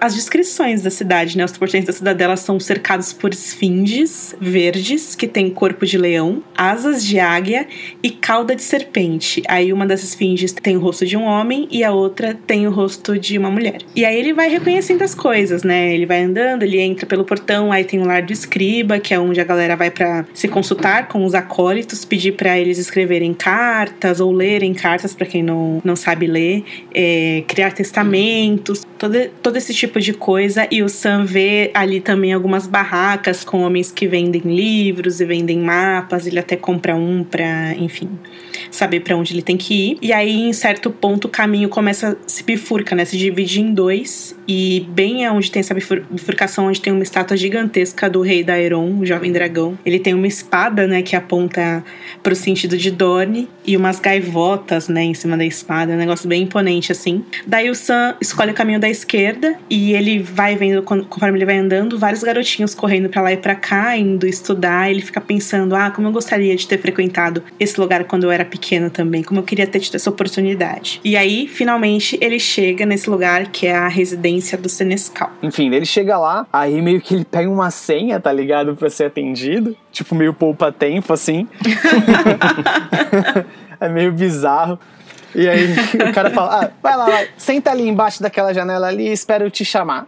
E aí ele fica vendo um monte de gente chega, um monte de gente vai embora, né? O Sam percebeu que tinha esquecido o celular, não tinha que ficar jogando no meio tempo.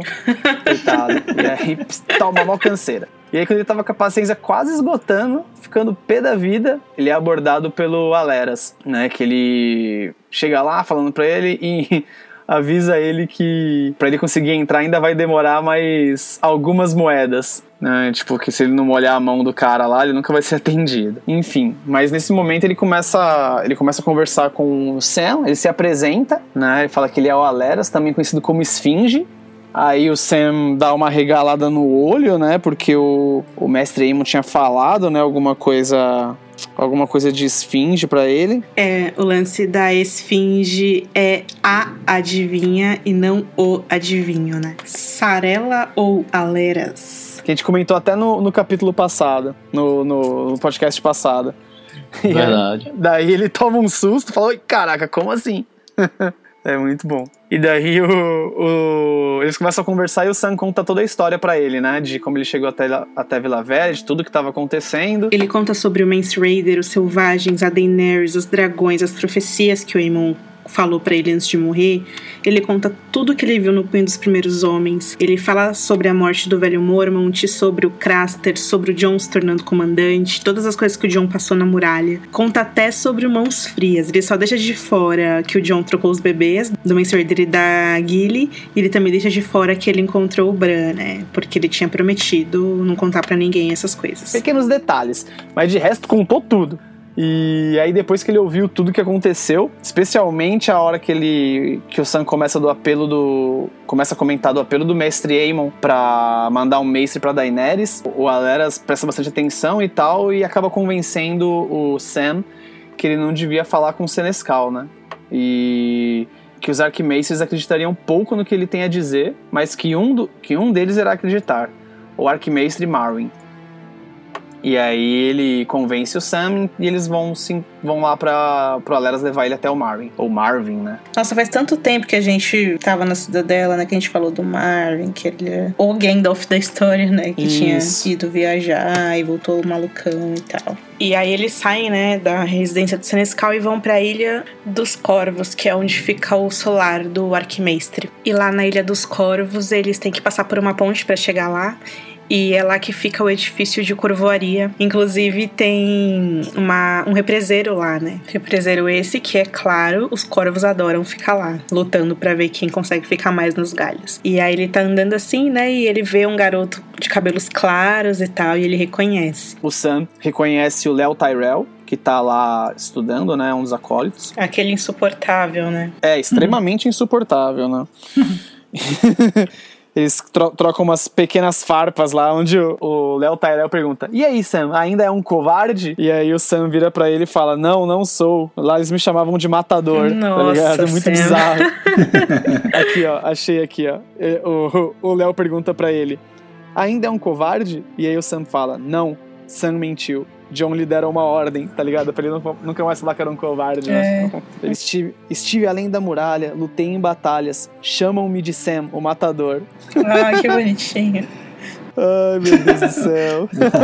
que a, Ana, a, a, Ana zoou mais o cara com esse que bonitinho do que o Léo Taiwan. é verdade.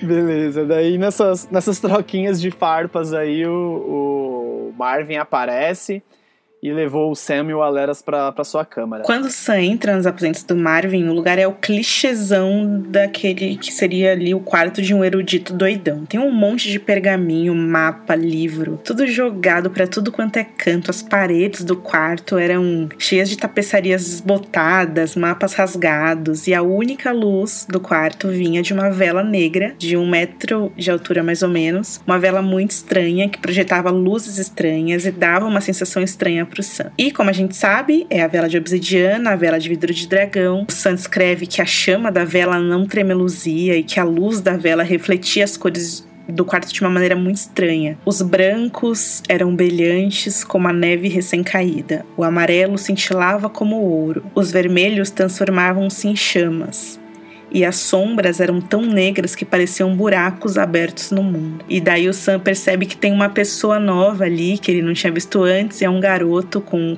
rosto macilento, uma pele pálida, que é um noviço ali que tá ajudando o Marvin com as coisas dele. E o garoto começa a puxar papo, falar: "Ah, isso aí é obsidiana e tal". E o Sam, nerdão que é, quer saber o que, que é aquilo, né? Ele fala, oh, nossa, mas o que, que alimenta a chama dessa vela, né? E aí o Marvin começa a provocar ele, né? E que que alimenta fogo de um dragão? Ele fala: toda feitiçaria valeriana tem raízes no sangue ou no fogo. Os feiticeiros das cidades livres podiam ver além das montanhas, dos mares e dos desertos com uma dessas velas de vidro. Podiam entrar nos sonhos de um homem e dar-lhe visões. Olha aí, olha aí o que o Marvin fala depois do que a gente viu acontecer no sonho do Jamie, né? É, podiam entrar nos sonhos de um homem, dar-lhe visões e falar uns com os outros a meio mundo de distância, sentados diante de suas velas. E aí, em seguida, ele repete o que disse pra Aleras, contou toda a historinha lá pro, pro nosso amigo mago, afirmando que Daenerys era o prometido da profecia, não o príncipe Rhaegar ou Stannis. O arquimestre Marvin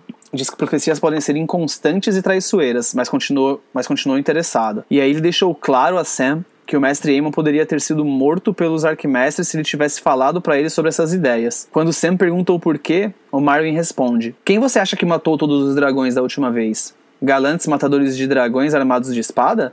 O mundo que a cidadela está construindo não tem lugar para feitiçaria, profecias ou velas de vidro, e muito menos para dragões. Pergunte a si mesmo por que foi deixado que Aemon Targaryen desperdiçasse a sua vida na muralha, quando por direito próprio deveria ter sido promovido a arquimestre. O motivo foi seu sangue.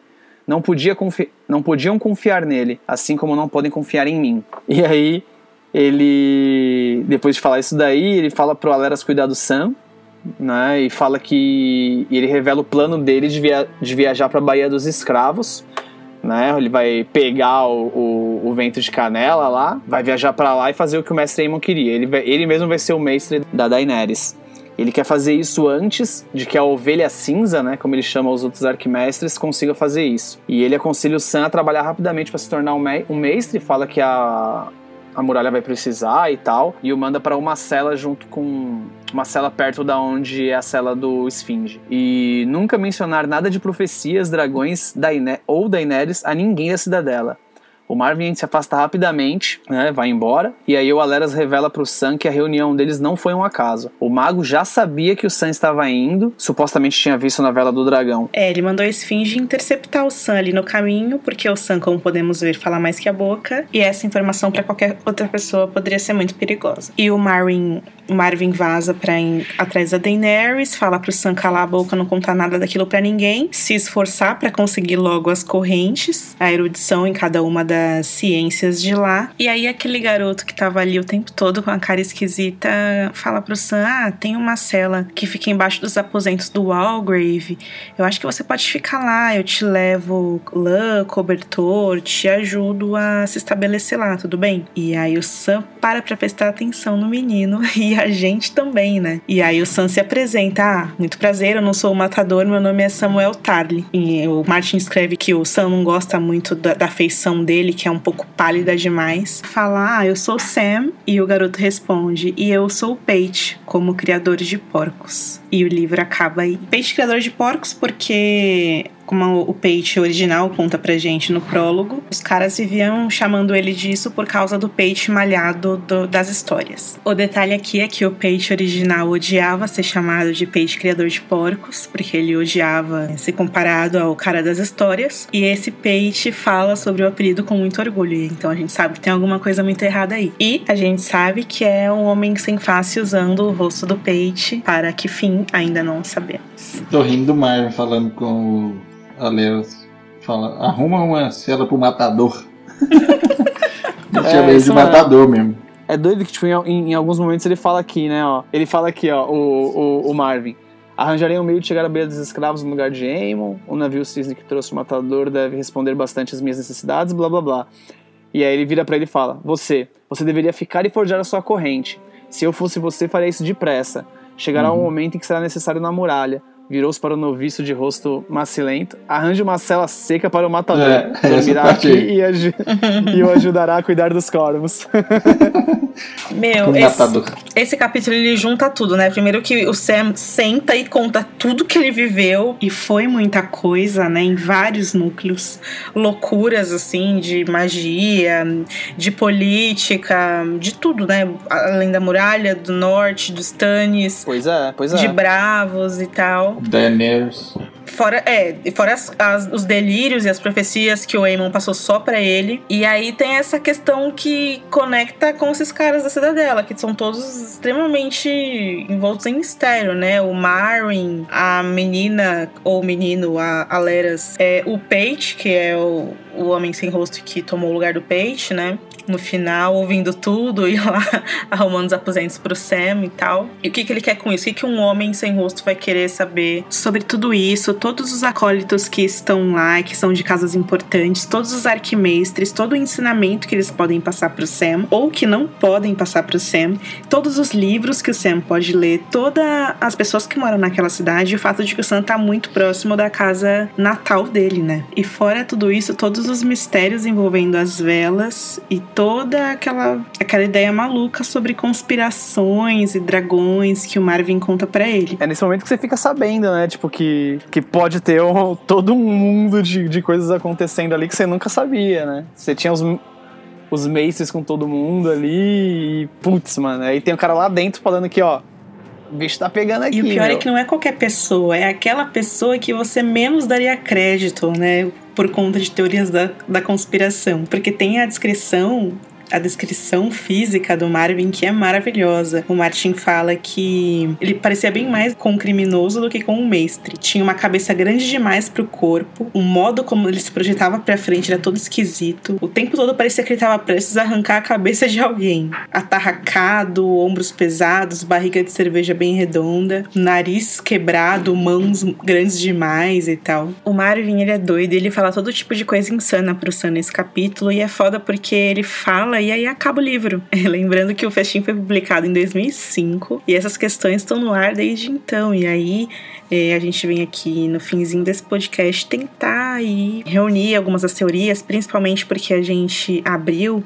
né, essa série de podcasts com o prólogo de O Festim, que também já tinha a gente também já tinha explorado algumas dessas questões. Seria legal se a gente tentasse fechar essas questões aqui. O que, que a gente pode levar dessas coisas que o Marvin fala, o que é verdade, né? Acredita-se o que o, que, o, que o Marvin fala aí seja verdade, né? Eu não sei se tem como elaborar muito mais do que ele fala, não. Eu presumi uma época aí que, por exemplo, igual os dragões da Daenerys foram, por exemplo, o Viserys e o Rhaegal são menores do que o dragão porque ficaram mais tempo trancados, né? Enquanto o outro ficou voando por aí. Talvez o, aquele Dragon Pit, lugar onde os Targaryen guardavam os dragões em Porto Real, tenha sido ideia dos mestres também, né? Que foi ao longo do tempo Matando os dragão, o ah. tamanho deles. É, mas também não dá pra saber, né? Se os caras também talvez falavam é, para dar uma dieta diferente do que a dieta que os dragões estavam acostumados, não sei. Talvez eles estavam acostumados a comer gente, né? E aí não podia mais. É, a gente publicou dois artigos especificamente sobre isso no site, que são A Grande Conspiração dos Mestres da Cidadela, tem a parte 1 e tem a parte 2. E esses artigos questionam, em primeira instância, é, será que os mestres não teriam conspirado para tirar os Targaryen do poder, meio que investindo na rebelião do Robert para que não houvessem mais dragões no mundo? E esses artigos também eles fazem outros tipos de questionamentos óbvios que a gente tem, principalmente depois que a gente lê esses capítulos na Cidadela, porque a impressão que a gente tem é que a Cidadela desencoraja, desencorajou que se estudasse qualquer tipo de conhecimento sobre a antiga Valíria.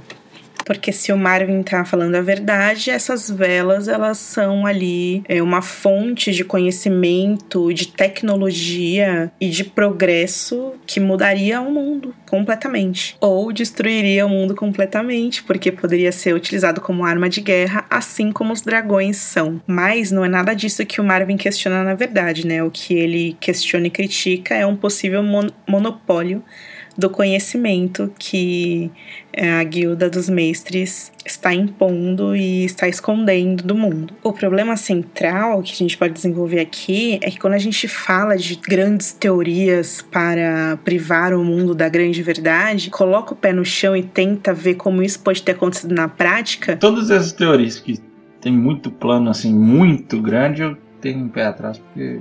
Não, se o Martin quiser, ele põe fala que alguém planejou tudo. Claro que ele pode fazer isso, mas se ele preocupado com verossimilhança, e ele é, não tem como uma pessoa prever tudo, controlar tudo das sombras, assim, desse jeito, não. Porque, por exemplo, no ponto de vista da destruição dos dragões e da guerra civil da Dança dos Dragões, existiram outras peças na Guerra dos Tronos que não eram os mestres e que claramente não foram influenciados por eles própria loucura de cada um, que é intrínseca do ser humano. E o comportamento dos dragões que a gente não, não consegue prever, né? E, mas tem outras coisas, por um lado, que você até pode entender que poderia ter alguém infiltrado, né? Por exemplo, é, isso fica bem claro naquela animação sobre a Dança dos Dragões que tem nos Blu-rays da HBO a gente tem legendado no site, viu? Falando isso aqui. Para quem ainda não viu, por favor, assista. Ou, por favor, leia os contos, né? A Princesa e a Rainha e o Príncipe de Westeros e tal. Que mostra na, na animação mais claramente que tem aquele pastor que não tem um braço, que, chamam as, que chama as pessoas violentarem, destruírem os dragões dentro do Fosso dos Dragões. Claramente, aquele cara, por exemplo, poderia ser alguém ou treinado ou influenciado, né? Por alguém do mal que queria destruir os dragões. Eu não sei se vocês entendem o que eu quero dizer, mas assim, caras assim, tudo bem, mas e todo o resto, sabe? Você percebe que a tapeçaria, né, de como o Westeros funciona é muito mais complexa do que isso. Quando o Sam fala com ele sobre a profecia, que o Aemon identificava Daenerys na profecia, ele fala, ah, eu conheço a profecia, mas não que eu confie nela. Aí ele vai lá, fala sobre um ditado sobre profecia. Isso, Sam fala pra ele: ah, o mestre Aemon acreditava que a Daenerys Targaryen era a realização de uma profecia ela e não o Stannis e nem o Rhaegar. E aí o Marvin fala assim, a profecia que fala da nascida entre sal e fumaça sobre uma estrela sangrenta. Conheça a profecia, não confie nela. Gorgan de Velha Giz escreveu um dia que uma profecia é como uma mulher traiçoeira. Mete o seu membro na boca, você geme de prazer e pensa: que maravilha, que agradável. E então seus dentes se fecham e seus gemidos se transformam em gritos. É essa a natureza da profecia. A profecia sempre arranca seu pau adentado. A profecia sempre arranca seu pau adentado. é, o cara escreveu. O cara, o cara escreveu um livro, o cara de, de velha giz escreveu um livro para falar que profecia era isso. Pelo amor de Deus, né, mano? que livro, hein? Que livro! Que porra foi essa, né, velho? Não confio muito na profecia, mas ele vai lá conferir. Ele fala. Ele sai é... correndo na hora, ele pegar o navio na hora. Né? É, é, pois é. É mesmo. Mas eles falam que o, o Mary, por exemplo, fala que eles são contra e tal, o uso da vela. Mas a vela, ela, ela faz parte de um, de, um, de um treinamento deles, não é? Não tem esse, esse tem, esquema? É isso que eu ia falar. O treinamento é justamente que o cara tem que ficar lá. O é. acólito, no dia que ele vai virar mestre, ele virar fica mestre, é. ajoelhado lá é, durante a noite inteira, olhando para a vela. Ele pode sair de lá é, em qualquer momento se ele conseguir acender a vela. é lógico que ele não vai conseguir. E a lição que está sendo ensinada supostamente é justamente que tem coisas que não tem como fazer mesmo com todo o conhecimento possível. Mas assim, eles confiam então que a vela é impossível de ser acendida, entendeu? E para tanto, eles, eles têm que controlar o não acendimento da vela. Exato, é esse o ponto. que é a não existência da magia, porque é uma coisa que eles não conseguem controlar, aparentemente, né? Nossa, mas o, o Sam tá fudido, porque ele, eles. o que é uma vela de obsidiana pro Sam? Que já viu, tipo, mãos frias, que já viu várias loucuras, que já matou White Walker, entendeu? Ué, agora ele vai poder pegar a vela, se ele aprender a usá-la, ele vai aparecer para alguém lá à distância. Tipo a Quiet parece pra Daenerys. Tipo os Palantir. É, tipo Palantir ou os hologramas de Star Wars. É, o Skypezão. Só que tem que atualizar o lado de lá pra funcionar, viu? Senão não dá pra gravar os podcasts, né? Tem uma coisa que é pouco explorada nos livros, mas eu acho que muita gente sempre associa, é a fé do Sete com os estudos da Cidadela, porque o Septo Estrelado, que antes de existir o Septo de Baelor era, era o maior edifício que celebrava a fé do Sete em Westeros, é, ele fica em Vila Velha. E em Vila Velha também fica a Cidadela, quer dizer, na mesma cidade, a gente tem duas grandes forças importantes da sociedade, né? Que é a parte mais científica e a parte religiosa. Tem gente que acha que os dois conspiram juntos, mas eu acho que até agora o Martin não explorou muito isso. O que a gente acha que os homens sem face querem com a cidadela? É, eu acho que tem a ver com o livro que tem lá na cidade falando sobre os dragões. É o The Death of Dragons, né? Sim. O Blood and Fire. O Tyrion é o único personagem que fala sobre esse livro. Naquela cena, lembra que ele tá navegando no donzela, no donzela tímida e o jovem Griff fala que ele deveria escrever livros sobre dragões. E aí o Tyrion começa a se lembrar dos livros que ele já leu e daqueles que ele não leu porque ele não teve acesso, né? Mesmo um homem com todo o tempo livre do mundo e com todo o dinheiro do mundo disponível como um herdeiro Lannister que ele é. E aí ele cita esse livro misterioso, que é o The Death of Dragons, que supostamente estaria escondido em um cofre trancado embaixo da, da cidadela. Assim, é a única menção que tem de alguma coisa lá naquele lugar onde o Jaquen pega a chave do Pate, né? É a única menção de alguma coisa que tem lá dentro, né? Ao que tudo indica, assim, dada a origem dos homens sem face, eles não são, não devem ser muito pró-dragões, né?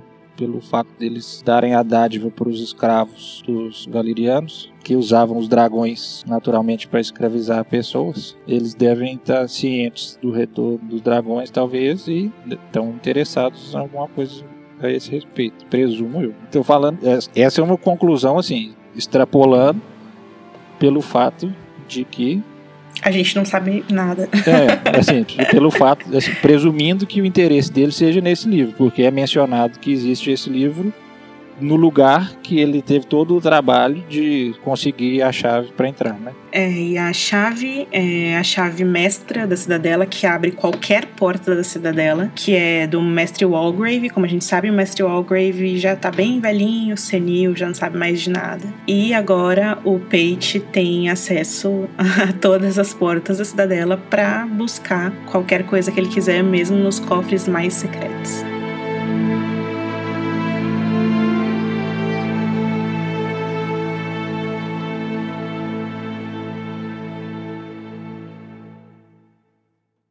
Bom, essa edição do Podcasters fica por aqui. A gente teve que cortar ela aqui mesmo, porque o podcast, como a gente disse pra vocês, ficou gigante demais. Na semana que vem a gente apresenta os outros capítulos para vocês, já seguindo solo com a Dança dos Dragões. Dúvidas e comentários sobre o festim dos corvos até aqui, escreve pra gente no e-mail anacarolina.gameofthronesbr.com e acesse, como sempre, o nosso site querido www.gameofthronesbr.com. Um beijão e até logo!